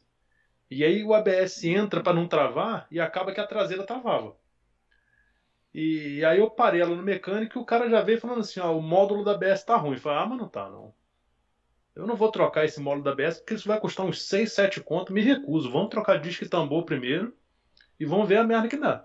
E aí trocou e acabou. Agora o ABS dela funciona. Realmente ele só entra quando ele tem que entrar. E quando ele entra, é, assim, é é complicado falar que funciona porque o ABS da Blaze é muito ruim, desde novo.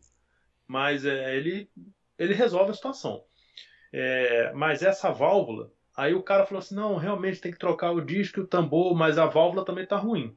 E aí a válvula, eu não consegui defesa para falar com ele manter a válvula. "Ah, A válvula não era tão cara, falei, troca essa porcaria dessa válvula também, porque pode ser que ela tenha problema. Mas na minha cabeça, assim, de fora, quando a válvula tá ruim, ou ela faz a traseira travar quando não é para travar, ela joga mais frio para trás, e aí você Não, fica com o é- freio dianteiro empobrecido. Essa válvula sensível à carga, o que determina o trabalho dela é a mola. Aquela mola. Você está com a mola original. Sim. O que você pode fazer é, é fechar um pouco mais ela, né? Então você joga. Porque a, a- a- essa válvula tem um oblongo, né? E aí você traz a, a mola mais para fazer um pouco mais de fechamento dessa alavanca. Então você aumenta o ponto de corte lá atrás. Ele vai começar a cortar em, em pressão mais alta. Como o carro é ABS, qualquer coisa que você tiver, você exagerou, não vai bloquear, porque o ABS vai atuar. Mas você com carga lá atrás, você vai ter mais atuação do freio traseiro. É, o, o que eu sinto dela é que realmente assim, parece que a, a, a capacidade de frenagem dela piora muito quando ela tá carregada. Sabe? É, então, é, ele pode estar cortando com pressão muito baixa, cara. E aí você tá jogando toda a força para frente, Pra só, frente. só o freio dianteiro tá segurando. E, atrás não está segurando nada. Então você tem que fechar um pouco essa alavanca aí, não exagera, né? Vai indo, vai gradualmente assim, ó, vai, vai fazendo experimentalmente o negócio, até você chegar num ponto legal aí. Você falou. Cê, agora você falou do, do, que é um ABS mais antigo, né? O que, o que, que mudou lá desde quando você entrou da indústria de freios a, a, até hoje? Co, como é que tá como é que foi essa evolução, né? Então, os ABS naquela época, apesar que eu não sou de ABS, né? Eu não, não, eu, eu, digo do, do, do, do, conjunto em si. A gente falou da ABS, mas do conjunto em si. ah, mas ó, mudou tudo, cara. Mudou, ó, por exemplo, os materiais de disco e disco de freio somente que o disco é ferro fundido cinzento, né? O, você vai para as motos é aço inox ou aço 1045, mas caminhão, ônibus, parte de automóvel, veículo, vai. É tudo ferro fundido cinzento. Aí começou a se trabalhar com um teor de carbono maior no, nos discos, para você ter uma troca térmica maior. Ele forma umas lamelas, então ele consegue transferir calor rápido e ao mesmo tempo ele diminui o ruído, né? É, material de pastilha, pastilha e lona foi evoluindo também os materiais, Você saiu dos metálicos para os low mat aí, né, os semimetálicos.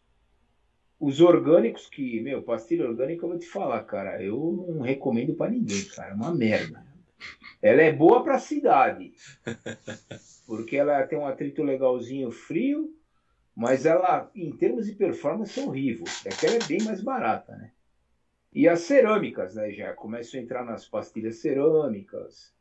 Você começou a entrar com um disco de carbono também nos esportivos. Depois os carbono silício. Putz, e os discos cerâmicos também, né? É, então tem essa evolução. O, o freio tambor ele evoluiu pouco, ele evoluiu mais na, na, na, geometria em si, né? De lona, tá, sai rebitada para colada ou moldada. As lonas evoluíram junto com a pastilha, mas basicamente ele continua aquele sistemão lá, né? E o ABS, ah, servofreio, né? Você começa a trabalhar com relações de servofreio diferente, servofreios menores, porque o teu, o teu é, compartimento do motor cada vez está mais restrito. Então você começou a trabalhar com cilindros mestres menores, com outro, outra tecnologia lá é, de, de, da parte interna, de pistões, tudo. A, a válvula, a própria válvula do servofreio, que a, quando você pisa no pedal tem uma haste, essa haste aciona a válvula, né, a válvula de ar. Teve evoluções para melhorar o tempo de resposta, o próprio ABS lá era muito rudimentar, né? A gente começou com ABS assim, é, dois, dois canais, né? Então, ou era dianteiro ou era traseira. Depois foi para três, três vias, né? Que era as dianteiras individuais e uma traseira, até chegar nas quatro vias, né? Os quatro canais. E fora que hoje ela é incorporado o, a própria válvula, essa válvula que a gente está falando, já é dentro do ABS, é uma válvula eletrônica, né? O EBD. E, e aí que acontece? Antes de entrar o ABS, a EBD começa a trabalhar, antes de entrar o ABS. E do ABS evoluiu para o SC, SP, né? Que te dá o controle eletrônico de estabilidade. Você já tem um freio de estacionamento eletrônico hoje, né? É, uhum. Que realmente, putz, é, é outro mundo, né, cara? Você alavanca é, é complicado, você tem muita perda de regulagem ao longo do tempo. É, é assim, não é para ter, mas tem, né? Tem muitas variáveis aí. Fressionamento é um terrível, cara. Porque desde a, da onde fornece cabo, o cara já tem que fazer um pré-amaciamento lá, às vezes não faz. Você está com um problema de parâmetro na tua máquina lá quando está montando o carro, enfim, é e aí você no EPB você elimina tudo isso, né? Você já ele, ele faz tudo para você. Você já não tem mais aquela coisa de ah, a pessoa não consegue acionar o freio, é um botão, né? Sim. E ele é um sistema interessante, cara, até como emergência, né? Porque quando você precisa, você puxa o botão, ele entra todo o freio. Ele, ele é como se fosse o freio inteiro parando, não é que nem só alavanca aqui, né? E aí ele atua tudo, cara. E, e, em baixa velocidade eu já, já começa a trabalhar só ele mesmo. Mas inicialmente todo o freio do carro é acionado, né? Porque quem Legal. aciona o, o, EPB não é um botão que está ligado lá na bateria que aciona o motorzinho do, do teu cavalete ou do teu tambor traseiro. É o próprio módulo, ele dá um comando para o módulo, o módulo que vai acionar lá atrás. Então é todo parametrizado, é um negócio é, evoluído, né, cara? Legal. Então não, tem não toda essa evolução em termos não de materiais, em termos de sistemas.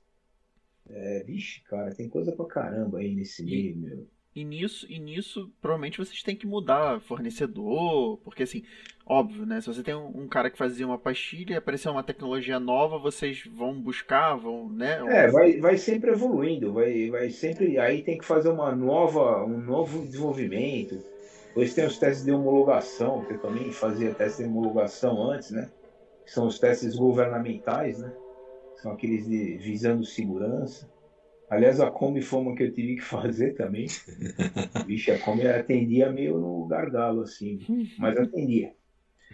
É, enfim, mas, cara, é todo um desenvolvimento novo. Às vezes você muda alguma coisa, até o anti-ruído, que é aquela chapinha atrás da pastilha, né? O, a gente chama de SHIN, o anti-ruído, né?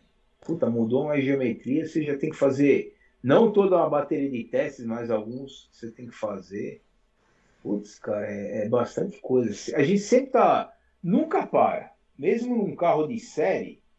E ó, todo mundo é assim, não é Volkswagen. Eu, eu tenho uns contatos com o pessoal da Fiat, que a gente se encontrava muito por aí.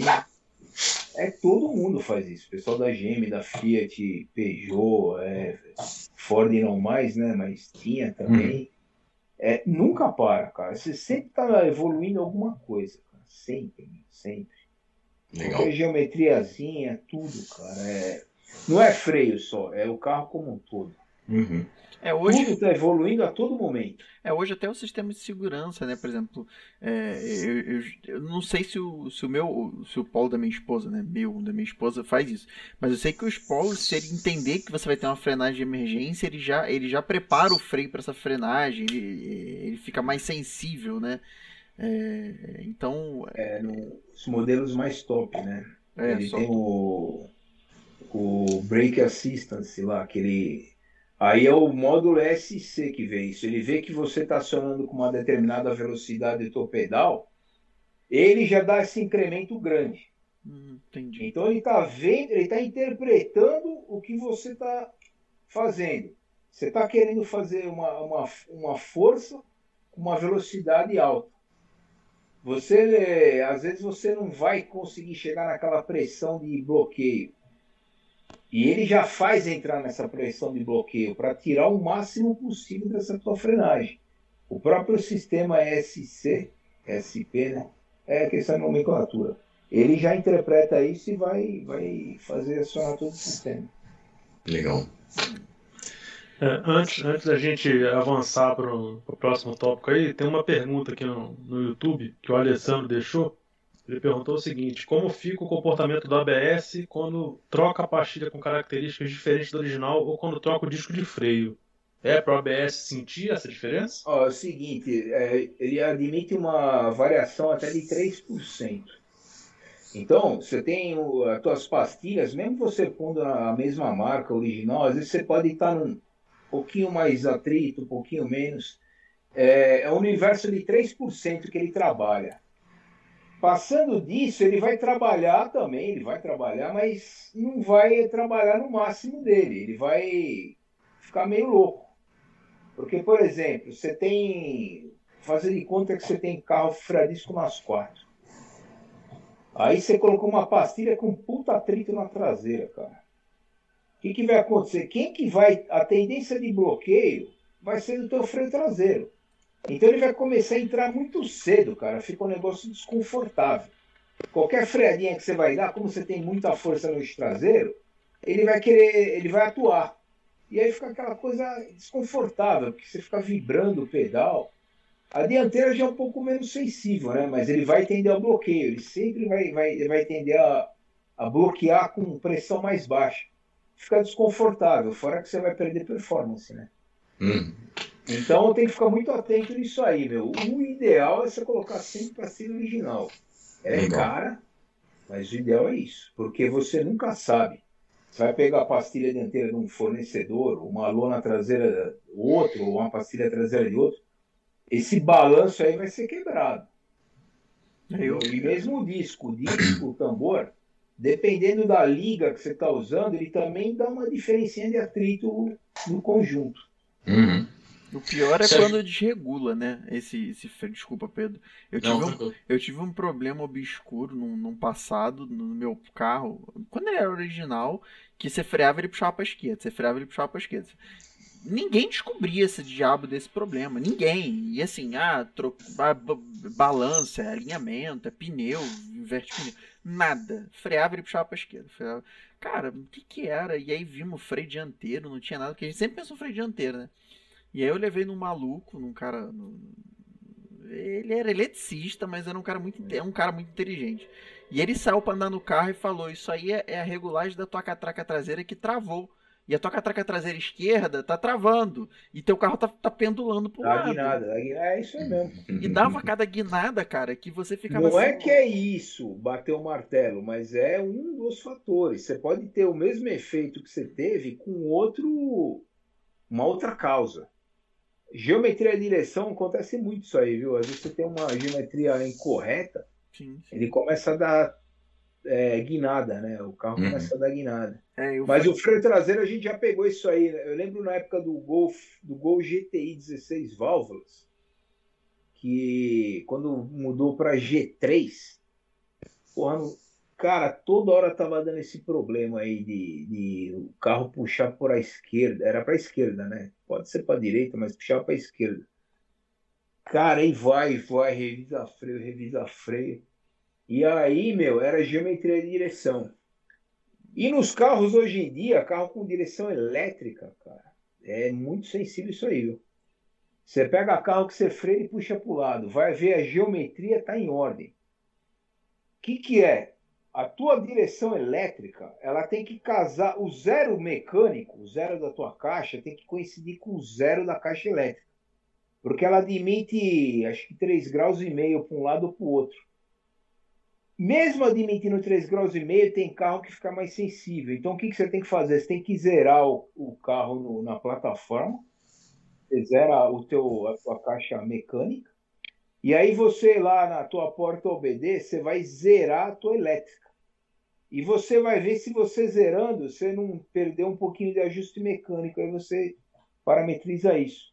A gente teve muito esse problema, cara, no- nos carros com freio a disco na traseira, no- no- nos polos. Polo, T-Cross. Cara, até. E o Fox também deu isso, hein? Até ver que era isso aí, era a. Como ele estava em ângulo diferente, a tua caixa elétrica em relação que você tinha, ela sempre. A caixa, o, o sistema de direção elétrica, o EPS, ele tende a corrigir.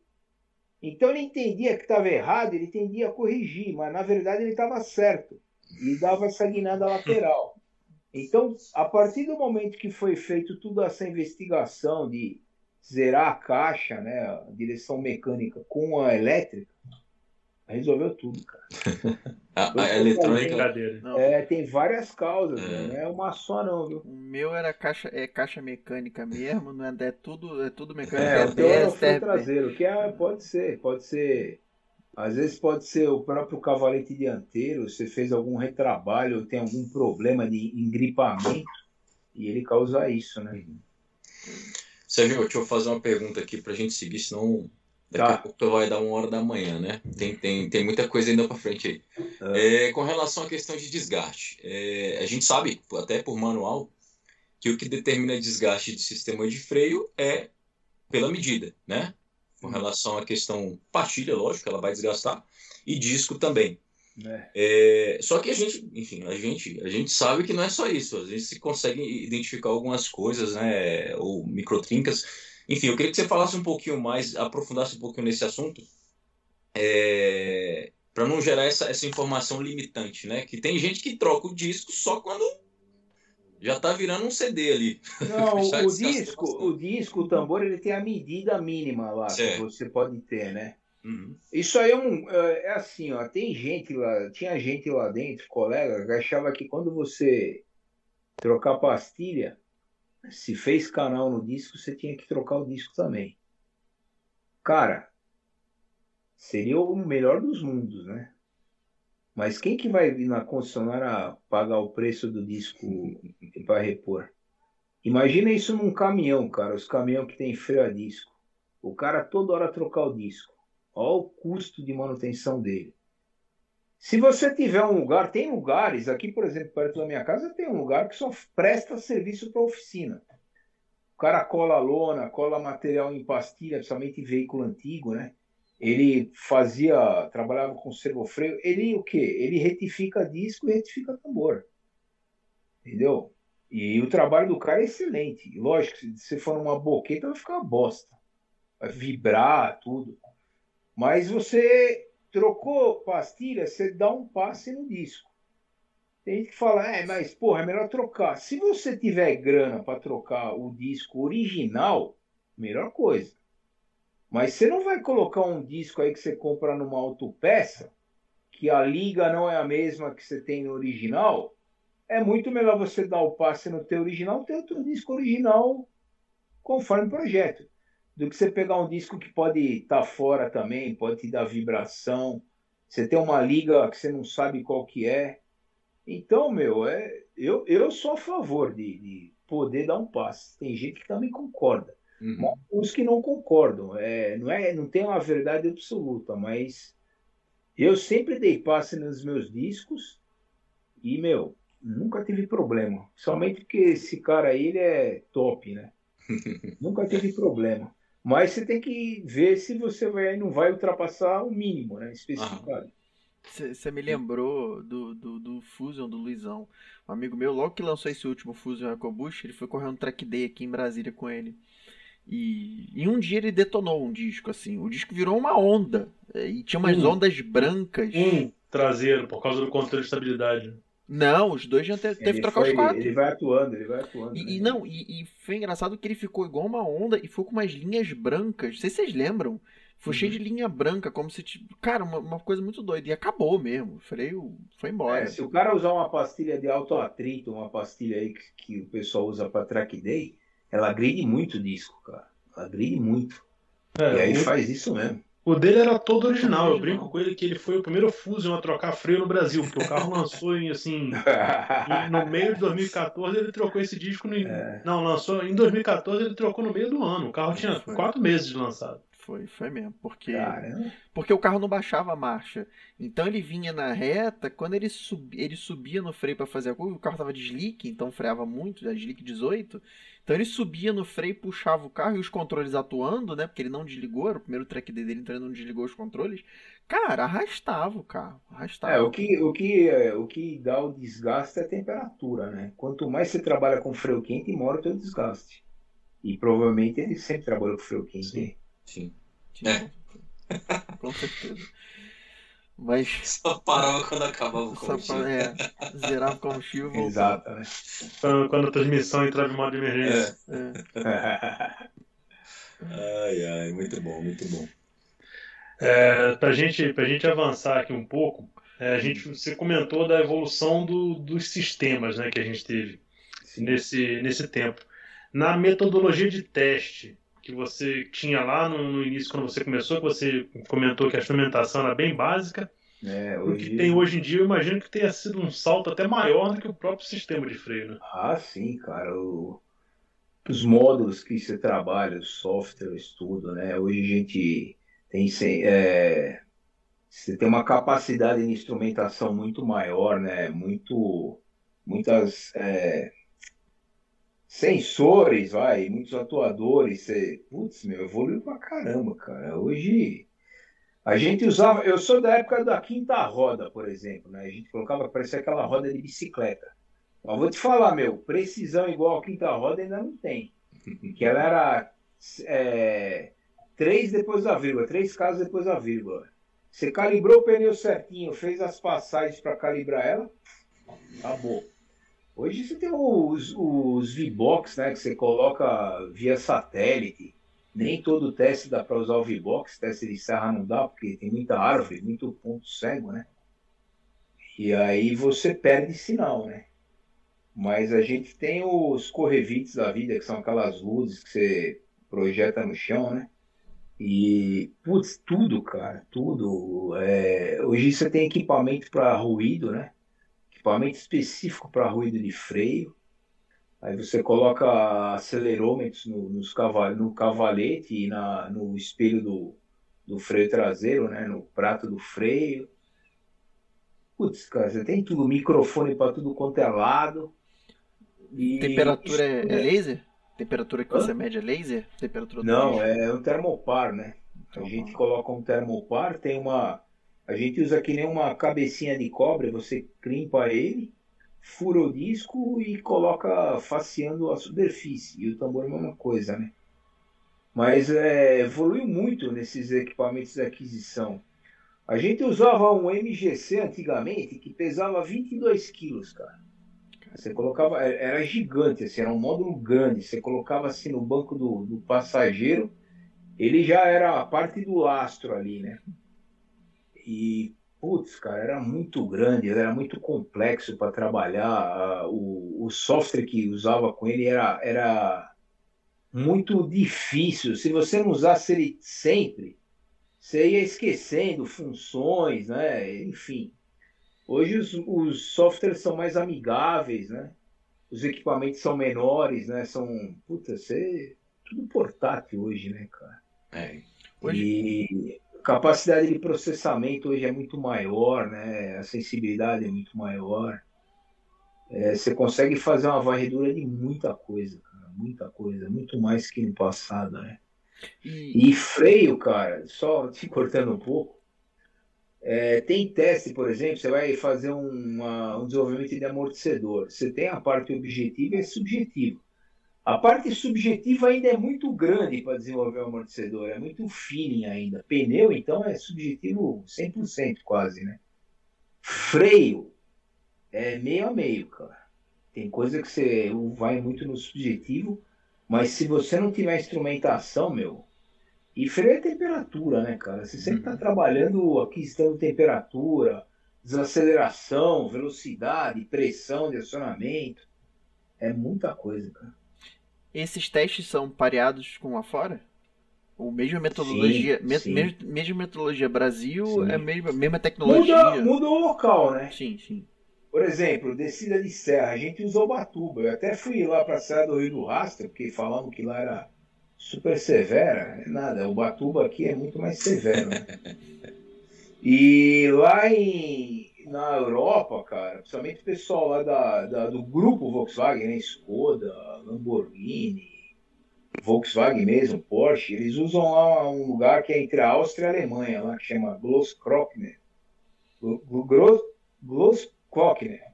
É uma serra de 15 quilômetros. Só que o gradiente dela é menor do que tem Ubatuba. No final, a temperatura é a mesma quando você chega lá embaixo. Então muda lugares. Os testes de ruído, a gente tem um percurso de ruído aqui no interior, né? Lá por volta de. em torno de Tatuí, né? Uma cidade aqui no interior. Lá na Europa, meu, é Morraca, né? Mojacar, né? Gente fala Morraca, que é na Espanha, no sul da Espanha. Lá na, na Andaluzia, que é um lugar super seco que é onde todo fabricante europeu, alguns asiáticos também vão fazer certificação de ruído lá. Então muda os locais, mas a metodologia é a mesma. Né? Um teste de AMS, que são esses de 10 frenais e 10 acelerações, a metodologia é a mesma, você vai mudar o local.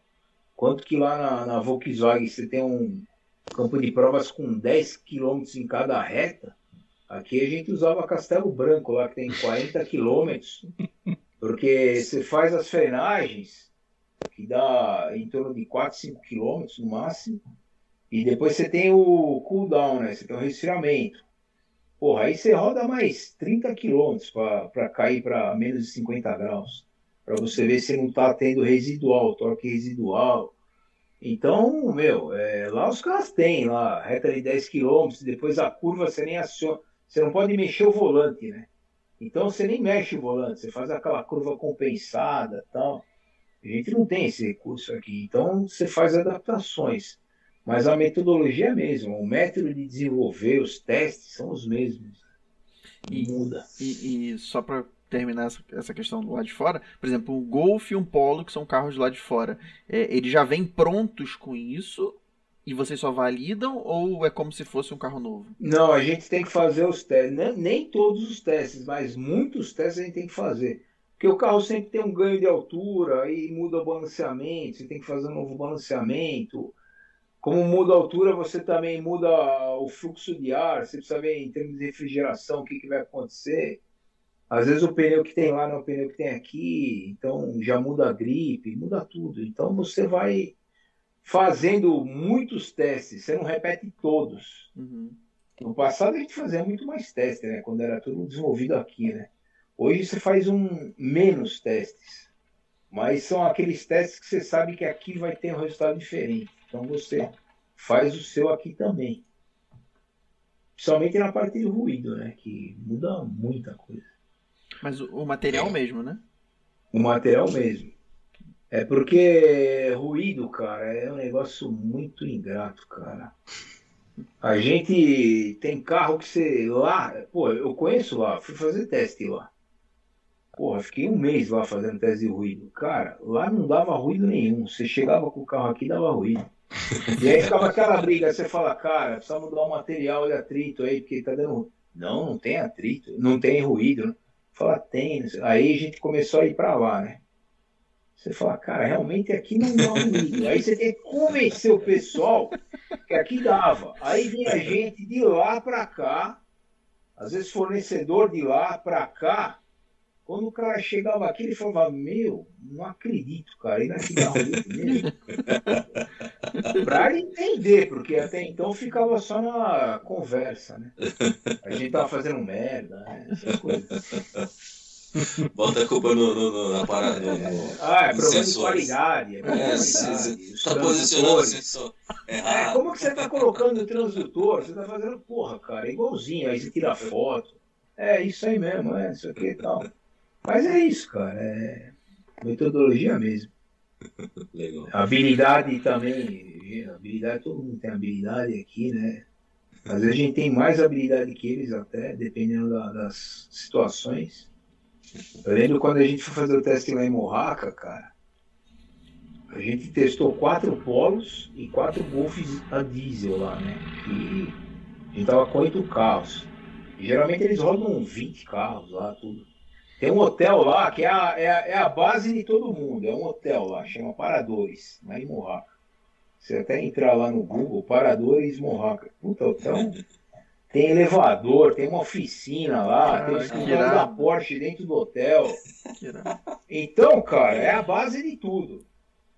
E aí a gente saiu pra rodar, sair com um Golf TDI lá, não sei o quê.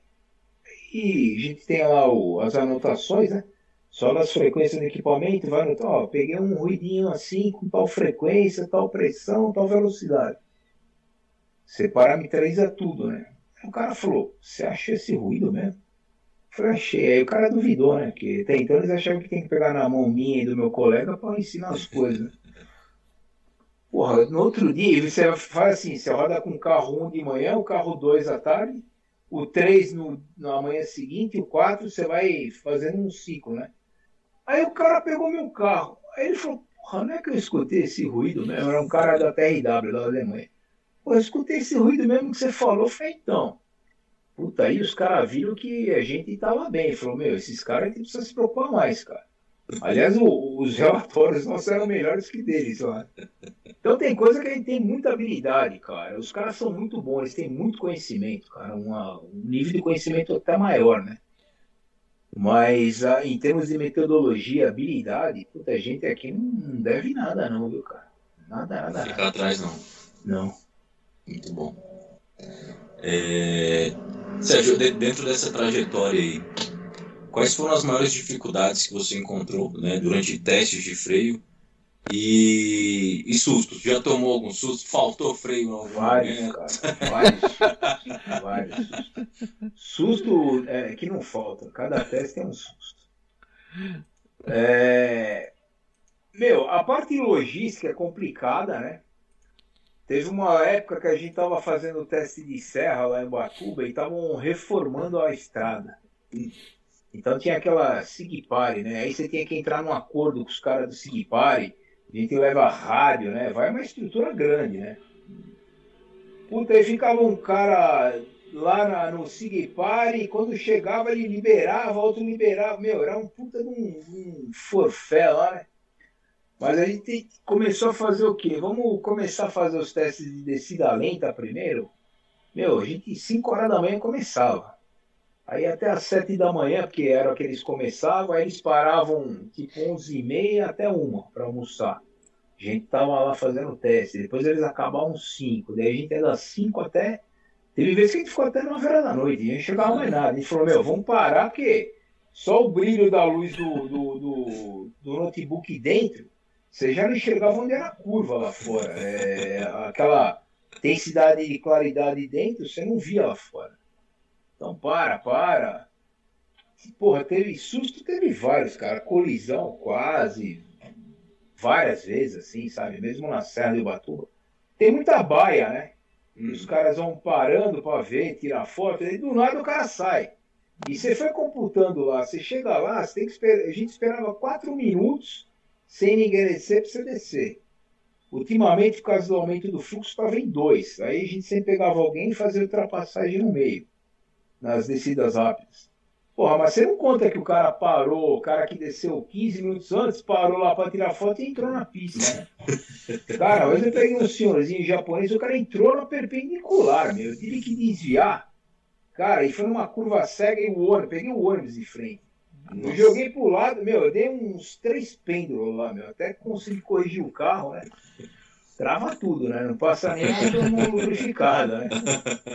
Mas, pô, até esse DMS que a gente faz em, em lá na Castelo, vai um, um, carro atrás, né? A gente é 0 é zero a 100 e 0, né? E atrás você vai com o carro, quem vai atrás vai com o carro a 60 por hora, que fica que nem uma sanfona, né? Você acelerou, freou. Pô, nessa aí tem cara que entra no meio, aí você perde a frenagem e perde o teste, tem que começar tudo de novo, reassentar freio, meu, você perde às vezes uma semana por causa de uma bobeira dessa. Caminhão que joga em cima, porque o cara não tá nem aí.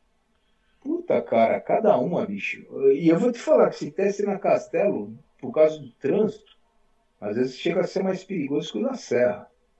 É, esse de Morraca aí, meu. Pô, a gente rodou um ciclo com o motorista de lá, né?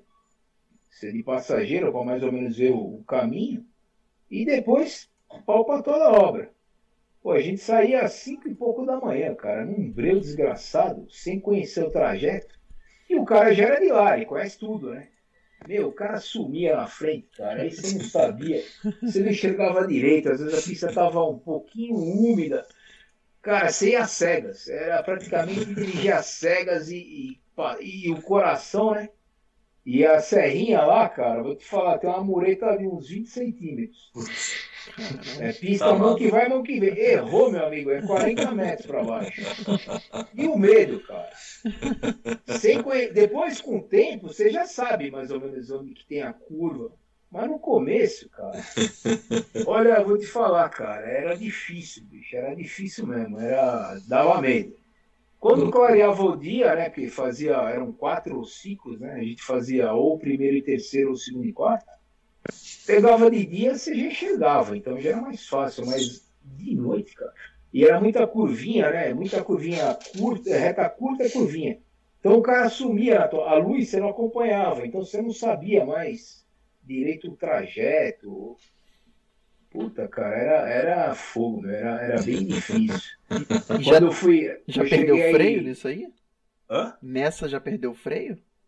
Ó, eu já perdi freio na serra, cara, de Batuba, porque no começo do desenvolvimento é normal acontecer isso aí até, né? Que nem quando eu falei das saveiras, as primeiras saveiros, temperatura lá em cima, a gente ainda estava desenvolvendo o freio dianteiro.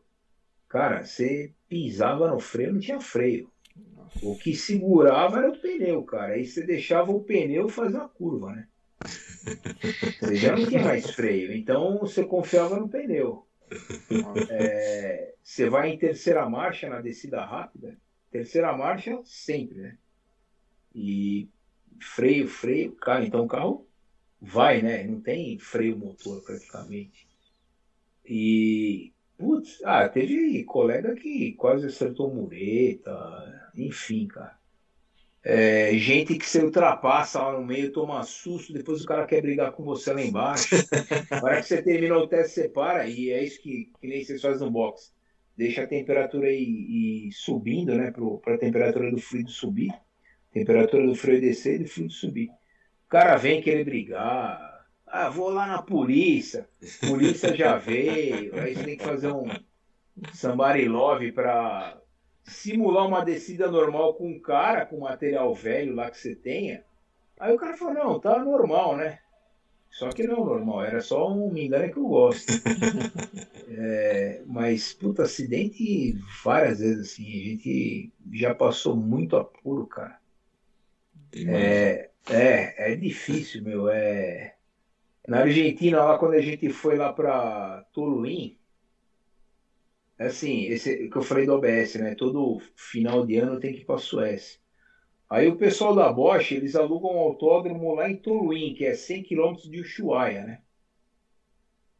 E aí a gente ventilou a possibilidade de fazer a ABS lá, né? De usar aquele autódromo no meio do ano para ter dois dois ciclos de avaliação, né? Então a gente foi ver como que fazia para mandar os carros para lá, não, não podia mandar, tinha que ir rodando. Então a gente foi rodando em cinco carros, cinco motoristas, né? Eu e mais quatro colegas. A gente foi rodando até quase o Chuaia. A gente até foi visitar o Chuaia. E lá é andar no gelo, né, cara? Eu não sabia andar no gelo época. É, é incrível, cara. É, a gente vê, né, o pessoal lá do sul da Argentina, lá sul do Chile, os caras estão habituados a andar no gelo, então eles andam numa velocidade alta pra cacete. O cara é familiarizado com aquilo. Que nem os nórdicos lá, né?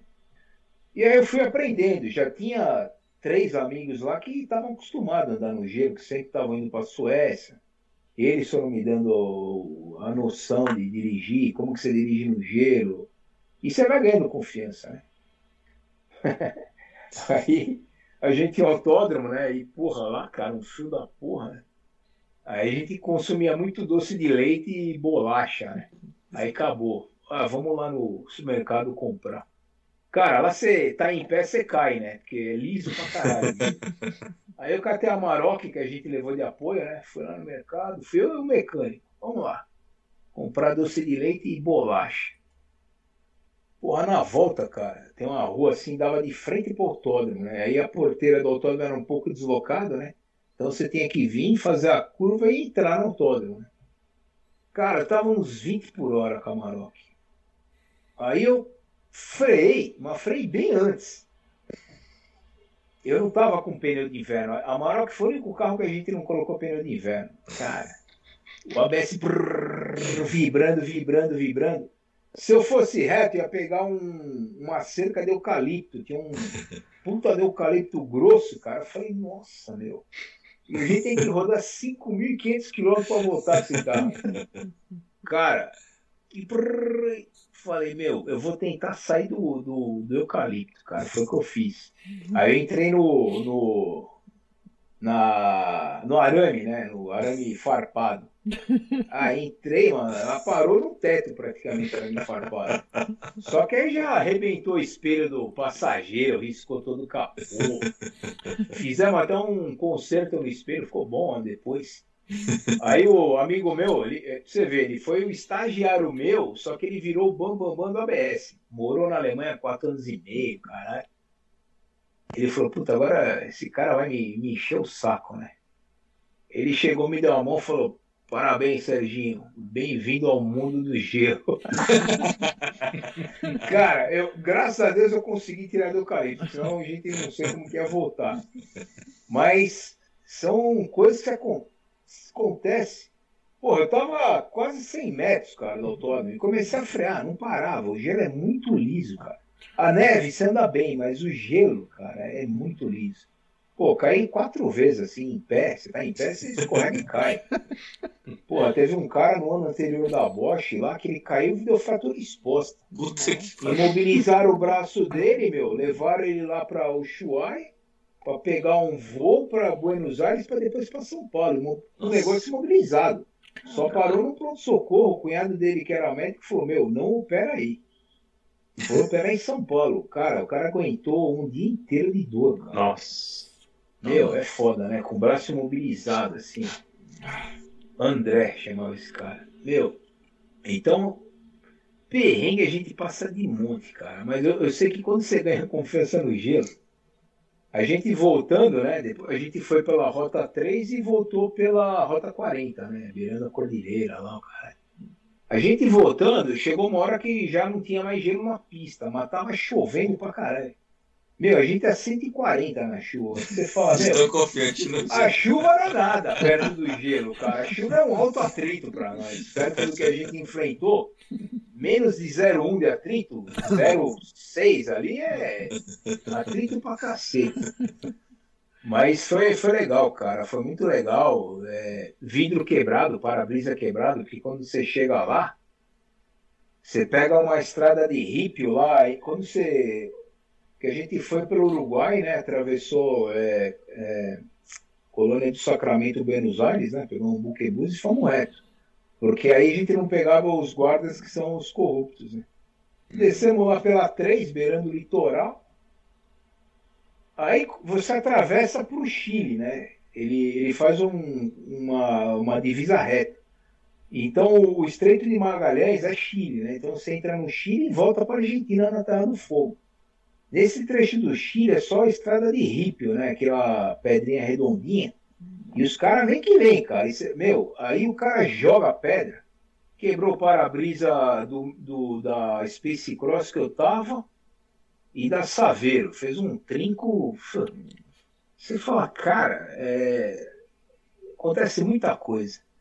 E na volta, na rota 40, a gente sentando o, o pé com umas puta pedra cortante, cara. Eu falei, meu, vai dar merda aqui. A gente vai perder pneu pra caramba. Mas acabou não dando problema nenhum. Mas, meu, é, acontece muito, cara. Essa área de testes, não quando você. Tá, mesmo quando você está em um campo de provas, tem também. Mas em via pública é muito mais normal, né? Teve colega lá que chegou a atropelar uma veinha, né? Um fornecedor. Ele tudo, justamente desenvolvendo o ABS daquele primeiro polo de farol redondo, lembra? Parecia Cara, o, o, e você faz a. O, você coloca lá o, o módulo de desenvolvimento e vai fazendo toda a parametrização. Cara, deu um pau lá, meu. O cara perdeu o freio, meu. Tinha uma velhinha conversando com uma outra mulher. A mulher para dentro do portão e essa velhinha para fora do portão de uma casa. Ele acertou o portão, só que ainda acabou pegando essa velhinha. Meu, deu fratura na perna da mulher. Nossa. E, meu, vem a polícia. Pô, vocês estão fazendo teste na, na rua. Meu, dá uma implicação fodida isso aí, cara. Isso é um problema, viu? É, qualquer acidente que tenha, se você tá com carro de teste, você tá ferrado. A, a fábrica fecha os olhos, né?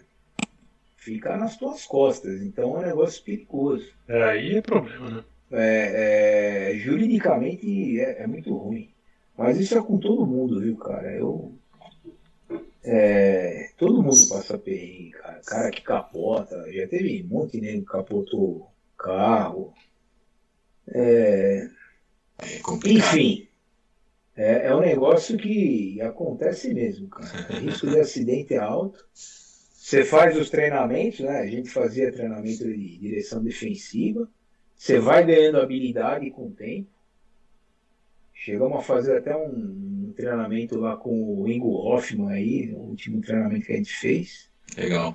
Porra, cara, aí você vê um cara desse dirigindo, é, é legal, né, cara? Você vê que o cara, mesmo o velhão, eu lembro que teve uma manobra que a gente fazia, a manobra evasiva, né, que é a manobra do alce.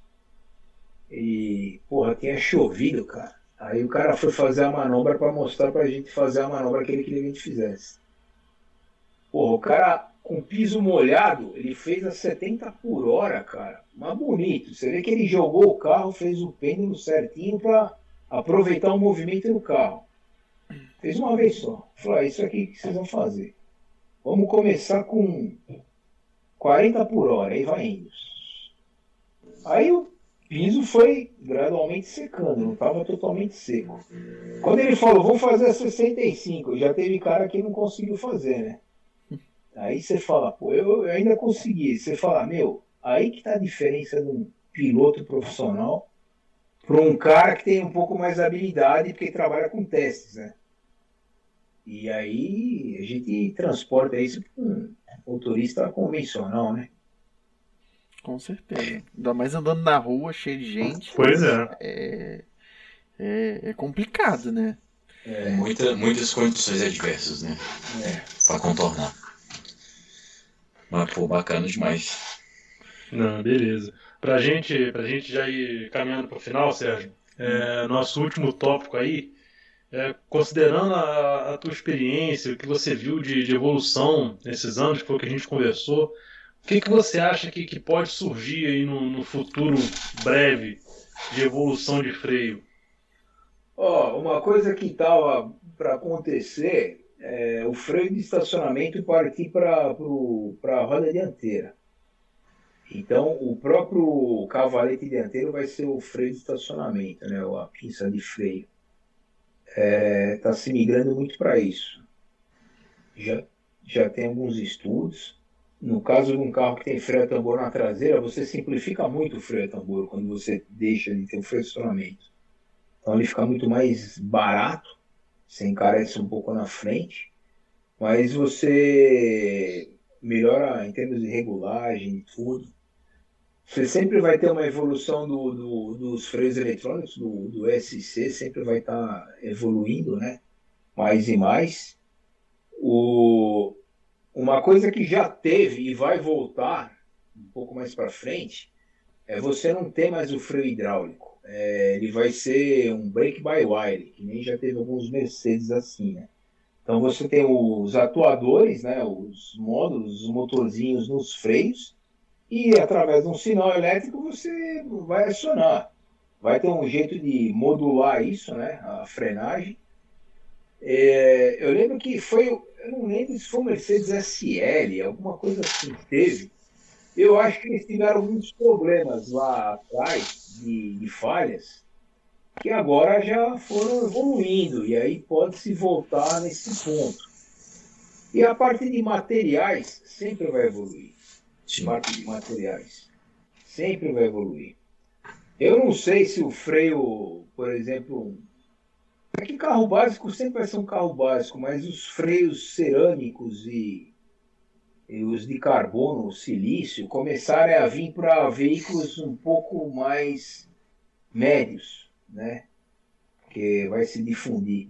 É que assim, a, a construção num, disco desse é muito lenta, é muito demorada, né? Você pegar um freio de, de Fórmula 1, leva dois meses para você fazer um disco de freio. Dois meses, cara. É um processo muito lento. Então é caro. Mas eu acho que com melhoria de processos vai começar a trazer tudo mais para baixo. Mas a, a, evolução do material vai acontecer, vai acontecer. E o freio eletrônico como um todo, né?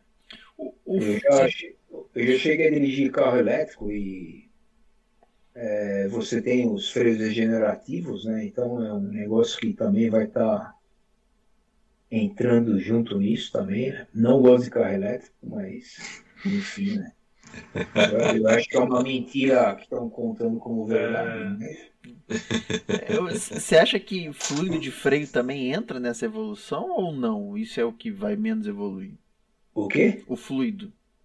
Não, o fluido evolui, né? Hoje você tem fluido aí DOT 5.1, que é um fluido de alta performance. Ainda ele é miscível com o fluido que a gente tem, né? Que é o, ele é base de etileno glicol. Você tem o DOT 5.0, que é um freio, é um fluido de carros de alto desempenho, mas ele é de é a base de silicone. Então você não pode usar no carro normal, por quê? Porque o, o fluido de freio absorve umidade. essa absorção de umidade não é de todo ruim. Você deixa a umidade espalhada em todo o fluido, então você não cria ponto de corrosão. O que tem a base de silicone, ele vai criar ali no, no, na, no pistão do cavalete ou no cilindrinho de roda, ele vai ficar ah, acumulada água ali. Então vai provocar corrosão. É um, é um fluido para carro de alta performance em condições muito específicas, né? Sim. Então evolui também. Enquanto tiver aí o, o freio hidráulico, está evoluindo, né? O fluido de freio. É, aqui em Brasília tem. Eu não sei se é Brasília isso, mas o Antônio vai saber dessa história talvez o Pedro, né? Toda vez que você vai trocar fluido de freio, que você fala com alguém, eles mandam comprar o da latinha, o tal do AT, é uma latinha azul. Que eles falam que é o que tem o maior. É, o É, que eles falam que é o melhor é, dos que não tem. originais, dos não originais é o melhor. Ah, que bom, que bom. É bom, bom confirmar isso, porque eu também sempre usei. Eu sempre comprei o da É, latinha, porque dos não falaram. O melhor é o original, mas os não, não- dos não originais é o melhor. É, o pessoal fala muito do, do da Volkswagen, que é muito bom. É, o Dot 4 da é. Volkswagen. É, ele é, ele é fabricado pela BASF, aquele fluido, né? Ele é um fluido alemão. Fluido de freio original de fábrica sempre vai ser melhor. Porque toda, todos os ensaios que ele é feito, tudo, né? Ele é, é desenvolvido, vixe, meu, em condições severas, né? Mas o da Alfred Teves, que é da Continental, né? É da Continental Alfred Teves. E é o melhor dos não originais. É o da latinha azul lá, né? O da latinha azul. É esse aí que, é, que eles mandam comprar. Bota da latinha azul, meu carro está com a latinha azul e tá dando Tá bom, certo. cara. Tá bom. Tá bem servido. É nessa brincadeira do mexer no freio do, do, do, do Honda aqui. Bicho, eu acho que eu, eu comprei umas 15 latas pra. Troquei óleo demais, velho. Tentando sangrar e, e o Você negócio não ficava bom. Você já tinha que estar tá na Eu, Deixa eu vou latão. mandar uma mensagem lá. Ganhar um patrocínio pra e colar, É. colar no carro aqui. Aí eu, na época do Bajo, eu, eu gastei minha, minha cota da vida de mexer em freio, cara. Era uma desgraça, porque a mão toda cortada de mexer em ferramenta e tal. E caía aquela gotinha de fluido de freio bem no, bem no corte. Forte. Nossa, que raiva que eu tinha. A Ele gente cheirava. A gente cheirava o de- fluido de freio no final do Fluido de freio, você joga na. Se você tiver um vizinho chato aí, joga na pintura dele aí que você. E deixa agir. A gente, a gente Maldade, é sofria. maldade. A gente sofria, porque a gente ia sangrar o freio e o a gente sempre teve problema de freio até a gente descobrir a, a técnica. Então, o carro tava todo pintado, pronto pra ir pra competição, a gente resolvia sangrar o freio. Pronto, cagou a pintura toda, porque primeiro que a gente já tava puta, aí botava a mão com o fluido de freio, e aí saía e caía pneu. coisa, né? Ai, cara, aí cagava o carro todo. Eu falava, meu Deus do céu, cagamos o carro todo de fluido de freio. É. Freio foi- realmente foi uma coisa que a gente sofreu nesse projeto aí, nossa. Por isso que eu não tenho nenhuma vontade de mexer no meu carro. Deixa, mesmo que ela tivesse algum incremento de potência, deixa o freio dela original lá e tá tudo certo. né? É, o, meu, o, meu, o meu freia bem, eu não, não tenho esse problema não. Ah, Beleza, né? É, a gente tá com, com duas horas de live aí já. Vamos deixar o. Vamos liberar o Sérgio para ele descansar que já. Já Não, eu, eu, eu não tô com problema, porque o que eu te falei, faz um mês que eu deixei a Vox, né? Ainda tô curtindo aqui o meu, meu momento, até Show. voltar ao mercado novamente. Então tô tranquilo. Quais são os seus planos agora que você saiu da Volkswagen? Já tem algum plano traçado? Ah, meu, na verdade, eu saí porque a vantagem financeira foi boa, né? A gente já não estava desenvolvendo tanta coisa, né? Isso aí já estava me incomodando um pouco. É, o pessoal da minha época já não tinha mais ninguém. Eu era o último dos moicanos. É Muita mudança, meu, coisa que você já começa a não querer mais, sabe, para você aquilo e tal. E aí eu, a vantagem financeira era boa, eu falei, meu, eu vou sair. Ah, eu, eu vou, ainda vou tentar trabalhar na área, né? Eu estou em contato aí com o fornecedor, não sei se vai vingar ou não, mas foi um bom contato. Pode ser que vingue, né? Mas aí eu já saio um pouco da área experimental, né? Porque é, é muito cansativo também essa área. É- é- cara, chega um momento, cara, o jeito que você tem que trabalhar no carro quando está viajando, eu já tive que operar a coluna. Você trabalha numa condição muito ruim, cara. Você volta quebrado, cansa demais. E aí você começa a pesar os prós e contras, você fala, meu, tá ficando muito custoso para um momento bom, que é o ápice que a gente acha, que é você tá fazendo teste e analisando os dados depois. Mas aí chega um momento que o pessoal lá fora, por exemplo, o pessoal que é de ABS lá fora, a vida útil do cara é cinco anos, cara. Depois disso ele não aguenta mais. Ele Caraca. Já vem uma outra turma. Eu já estou há 21 anos e meio com teste, mais os dois de projeto lá, mais 20 de teste com freio, fora a época de caminhões e tal. É, já cansou um pouco, cara. Eu adoro, mas eu, eu acho que já chegou o momento de eu partir para outra, né? É, você fica muito ligado ao produto, cara. Até como carreira você também evolui muito, né? Porque você uhum. gosta daquilo, mas aquilo não, não, não, vai te dar tanta visibilidade. Já deu mais, hoje não está dando tanto. É, no começo, quando comecei, é, a, a, nossa área era a melhor que tinha, porque você determinava tudo. Você determinava tudo para o pessoal de projeto. Hoje já não. Hoje já o projeto já é feito lá fora, tem umas modificações aqui. Então a gente perdeu um pouco a importância. Então é partir para outra, cara. Vamos ver. Até na área de serviços, não sei o que eu vou fazer, estou pensando, cara. É, eu até falei com o Antônio, cara. A gente pegou. Acabei de sair da fábrica, peguei Covid, eu e minha esposa. Putz. Minha esposa foi internada com pneumonia, engolia, quase, quase foi. E aí faz seis dias que a gente tá mais tranquilo, né, cara? Então agora vou respirar, vamos, começar a correr atrás das coisas.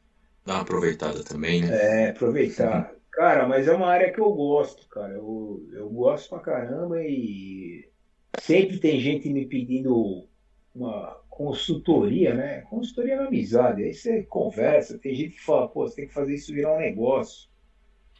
Não sei. É, vocês, vocês têm a experiência aí do, do YouTube, do canal tem uma dificuldade, tem tudo isso, cara. Eu não sei. Eu tenho bons, bons amigos, viu? Cara com muito conhecimento em muita área aí, de, que era lá, colega meu lá na fábrica, que tem muita ideia, muita coisa, e não sei, cara. É... Tem cara que fala que a gente tinha que abrir uma oficina para. Pra... Porque tem, tem um de calibração de motor, né? Ele era o desenvolvedor de calibração de motor. Tinha um lá que o cara manjava muito, cara, a parte de, de, de, projeto mesmo, assim, de tudo. Ele era um cara que nem vocês, que nem nós, né? Fuçador, o cara.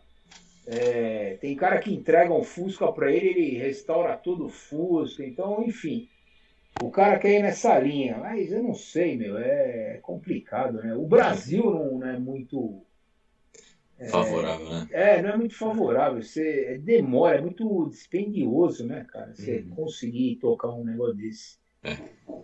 É, difícil, é o começo, principalmente o começo, sempre difícil. Com certeza. Eu, eu, não sei se eu tô afim de ir para isso, mas que, que é fato que o mercado é carente, é, né? É. Muito. Não, de freio, de freio, assim, eu, eu acho que a primeira live que eu vi foi essa que eu comentei mais anterior, falando algumas, alguns conceitos técnicos efetivamente do que, do que funcionava e tal. Não sei se o cara tem, um, tem a tua experiência, mas eu acho que ele tem uma experiência mais na prática do que efetivamente nos cálculos, né? Mas assim, todo mundo usa hoje no chute. Tem, tem duas, tem hoje duas grandes aqui no Brasil que fazem, ou três talvez, fazem freio. Mas eu acho que é mais venda, entendeu? Ah, kit de adaptação, é não sei o que lá. É, tem Nada ligado ao estudo. Que, cara, é tudo. É, não dá para confiar, cara. Todo mundo que põe disco do cara trinca. Hum. É, é, complicado, cara. A liga, a liga do disco de freio é muito importante, cara. Isso que eu falo. É, você não sabe o que está colocando. Aí o cara fura o disco, põe os slots. Isso aí é assim. Ele é bom para limpeza do disco, mas como eficiência térmica você até perde, porque você está perdendo área. E ali é ponto de concentração e tensão, cara. Somente quando o disco está mais usado. Verdade. Quando ele tem num carro original, é porque ele já foi projetado assim. Ele foi todo dimensionado para isso. Você teve os ensaios de bancada primeiro, que são os ensaios estruturais lá, o thermocrack, para você ver se ele aguenta. É o primeiro teste que se faz, é o thermocrack, é o teste de dinamômetro. Então ele foi desenvolvido e ele passou. Agora, quando você pega um negócio de aftermarket e coloca, ele não fez isso, cara. Não fez. Não, o cara ele meteu uns slots lá e te vendeu. É, então, é. Fora o material, é outro, é um material. É o classe 200 que eles falam, é uma, é, é uma mistura ali, cara, que não, não atende, cara. Ele é, ele é um disco que ele favorece o surgimento de trinca. Uhum. Hoje todo mundo está trabalhando com disco de alto carbono, cara. É, É. é, é outra coisa. É outra Aí você compra o disco que é, é, bueiro, tampa de bueiro reciclado, com carcaça É, de bomba velha. Porra, cara, eu vou te falar. Uma vez eu falei com. Tinha um cara que era o superintendente da Brembo, né? O Dino. Ele ia visitar a gente lá e ele era um cara muito gente boa, né? Eu falei, porra, Dino, por que que vocês não vendem o disco de vocês no mercado, né?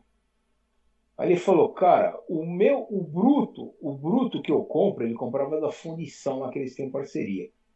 É mais caro que o, o disco final na loja.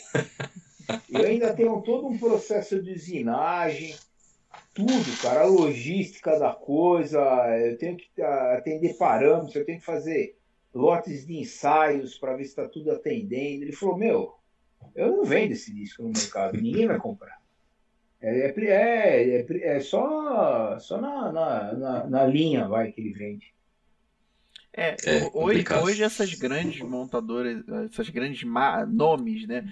Tipo a, a, a e tal, elas venderam o nome dela para essas nacionais e vende. Tanto que quando tinha o Sandero RS, você pegava e botava uma Ferodo que vendia no Mercado Livre aí, vende até no nome Ferodo, porra, esquece, não freava, o carro não freava. O, se você pegar a própria Ferodo que, que usa na, na, em- na linha, no carro, vai, o carro original, ele atende todo. Tem a curva de Gauss lá, ele está lá no meio da curva de Gauss. Saiu da curva de Gauss, o pessoal põe para reposição, cara. E aí é o que a gente compra. É, você não sabe, não é que vai te comprometer, você não vai morrer por causa disso. Mas vai te dar ruído, você vai perder performance, vai dar fade antes. Você saiu ali da curva de Gauss, né? Então, meu, é, é mercado de reposição, cara. Tá Ninguém vai vez- perder. Ninguém vai perder. Vai colocar para vender aí fora. É. Não é, não vai te matar, mas não vai atender plenamente. Nessas empresas que venderam o nome, a Brembo acho que vendeu o nome para fabricante de capa de pinça, né? Porque, puta, que quantidade que tu vê Puta, na como você vê, né? Aquilo eu não sei, cara, o que, que aconteceu, cara, porque eles não fazem isso. É, eu já estive lá, meu, na, na fábrica da Brembo, é disco e tambor, cara. Aqui, lá na Itália eles têm lá pinça de freio, né? Cilindro, tem tudo, cara. Mas aqui é, é disco e tambor. É, eles não têm intenção de sair disso, mas, Ah, é. cara, é. Você vê aí. Puta capona colorida. É, né? Essa capa tem uma história legal também, de um cara que foi pro track day, eu não lembro qual que foi o carro, mas o carro tinha essa capa de, de pinça, e o cara meteu o carro na pista e pau. Lá pelas tantas o carro perdeu o freio, não lembro o que aconteceu. Aí quando ele voltou, a capa derreteu. Ele tá na live, esse, essa pessoa? Ah, eu não lembro nem quem é o cara. Não, Aqui não tá, não. Eu, não lembro, não. Eu só lembro da, da história, eu pensei, pô, que mereceu, mas mereceu. Ah, é isso aí. É, é isso aí. É, Sérgio, muito obrigado por ter aceitado o Pô, nosso cara, foi um convite, prazer aí esse bate-papo. ter, ter gasto esse tempo aqui com a gente. Foi uma aula, realmente foi uma, uma aula de, de projeto, de teste e, e de freio também, tá? Eu espero que tenha sido tão, é, tão assim, é, importante para nossa audiência como foi para a gente aqui, porque é um assunto que a gente gosta, mas assim, a gente não, não tem tanto conhecimento assim. Nosso conhecimento de freio é bem, bem raso. É, e queria só te, te- realmente te agradecer muito por ter vindo falar com a gente e te desejar sorte aí nessa, nos seus novos projetos, tá? E que continue dando tudo certo aí para você. Ah, legal. Eu tenho teu contato, Antônio. A gente vai se falando aí. Pô, eu gostei bastante. É... Ó, eu fiz. Essa aqui é a terceira live que eu faço, cara. Essa foi mais contraída do que as outras, sabe? foi mais leve, cara. Foi legal, foi legal pra caramba. Que bom. É... Porra, foi ba... bem bacana, cara. É... E é, é gostoso. Quando a gente fala daquilo que a gente gosta, fica tudo leve, né? É, com certeza. A gente nunca sabe tudo, eu não sei tudo também. A gente sempre aprende, né? E cada dia eu vou aprendendo mais. Eu sou um cara muito fuçador, né? Eu gosto de estu... eu aprendi a gostar de estudar. Então eu sou um cara que vou atrás de informação, estou sempre procurando melhorar, né? Como profissional, né? Como pessoa. Então é legal, cara. Aí você vai nesse bate-papo, você está falando justamente de um assunto que eu gosto. E, puta, foi prazer. Pô, Se tiver outras oportunidades para frente, a gente conversa de novo. Ah, com certeza. As portas, sempre, as portas sempre estarão abertas. A gente é, aqui é curioso, é, gosta disso. E... Um dia, um dia que eu. Eu já falei para minha mulher que ela tinha que conhecer Brasília, pelo menos uma vez. Um dia que eu estiver por aí, eu Faça contato, contato, faça contato. Ah, avisa a gente, avisa a gente. uma cerveja aí com vocês. Com certeza. na hora. Com certeza. Na hora. Com certeza. Será um prazer. Porra, legal, pessoal. Valeu mesmo. Eu que tenho que agradecer vocês aí. A hora não passa, é, pra mim não passa. Eu sei que vocês vão acordar cedo amanhã, mas é muito legal. E valeu, não, foi, foi demais, foi demais. Valeu, é, Sérgio. A gente queria agradecer também a vocês que assistiram aqui, estão acompanhando a gente desde o do começo. Se perdeu o início, vai ficar salvo aí no YouTube, volta, vê, salva para ver amanhã. O importante é ver, porque realmente foi extremamente agregador. Então, muito obrigado. Se não é inscrito, se inscreve aí no canal, deixa um comentário. Todos os links aí das nossas redes sociais estão na descrição. Tem o link para o perfil do, do Sérgio no LinkedIn também. Tá? Segue lá, acompanha, porque o conteúdo também é muito bom. E é isso aí, galera. Até a próxima. Valeu. Até a próxima, galera. Tchau. Valeu, valeu galera. Vocês aí. Valeu, valeu. Valeu, Sérgio. Obrigadão. Valeu. Com Deus aí. Abração aí.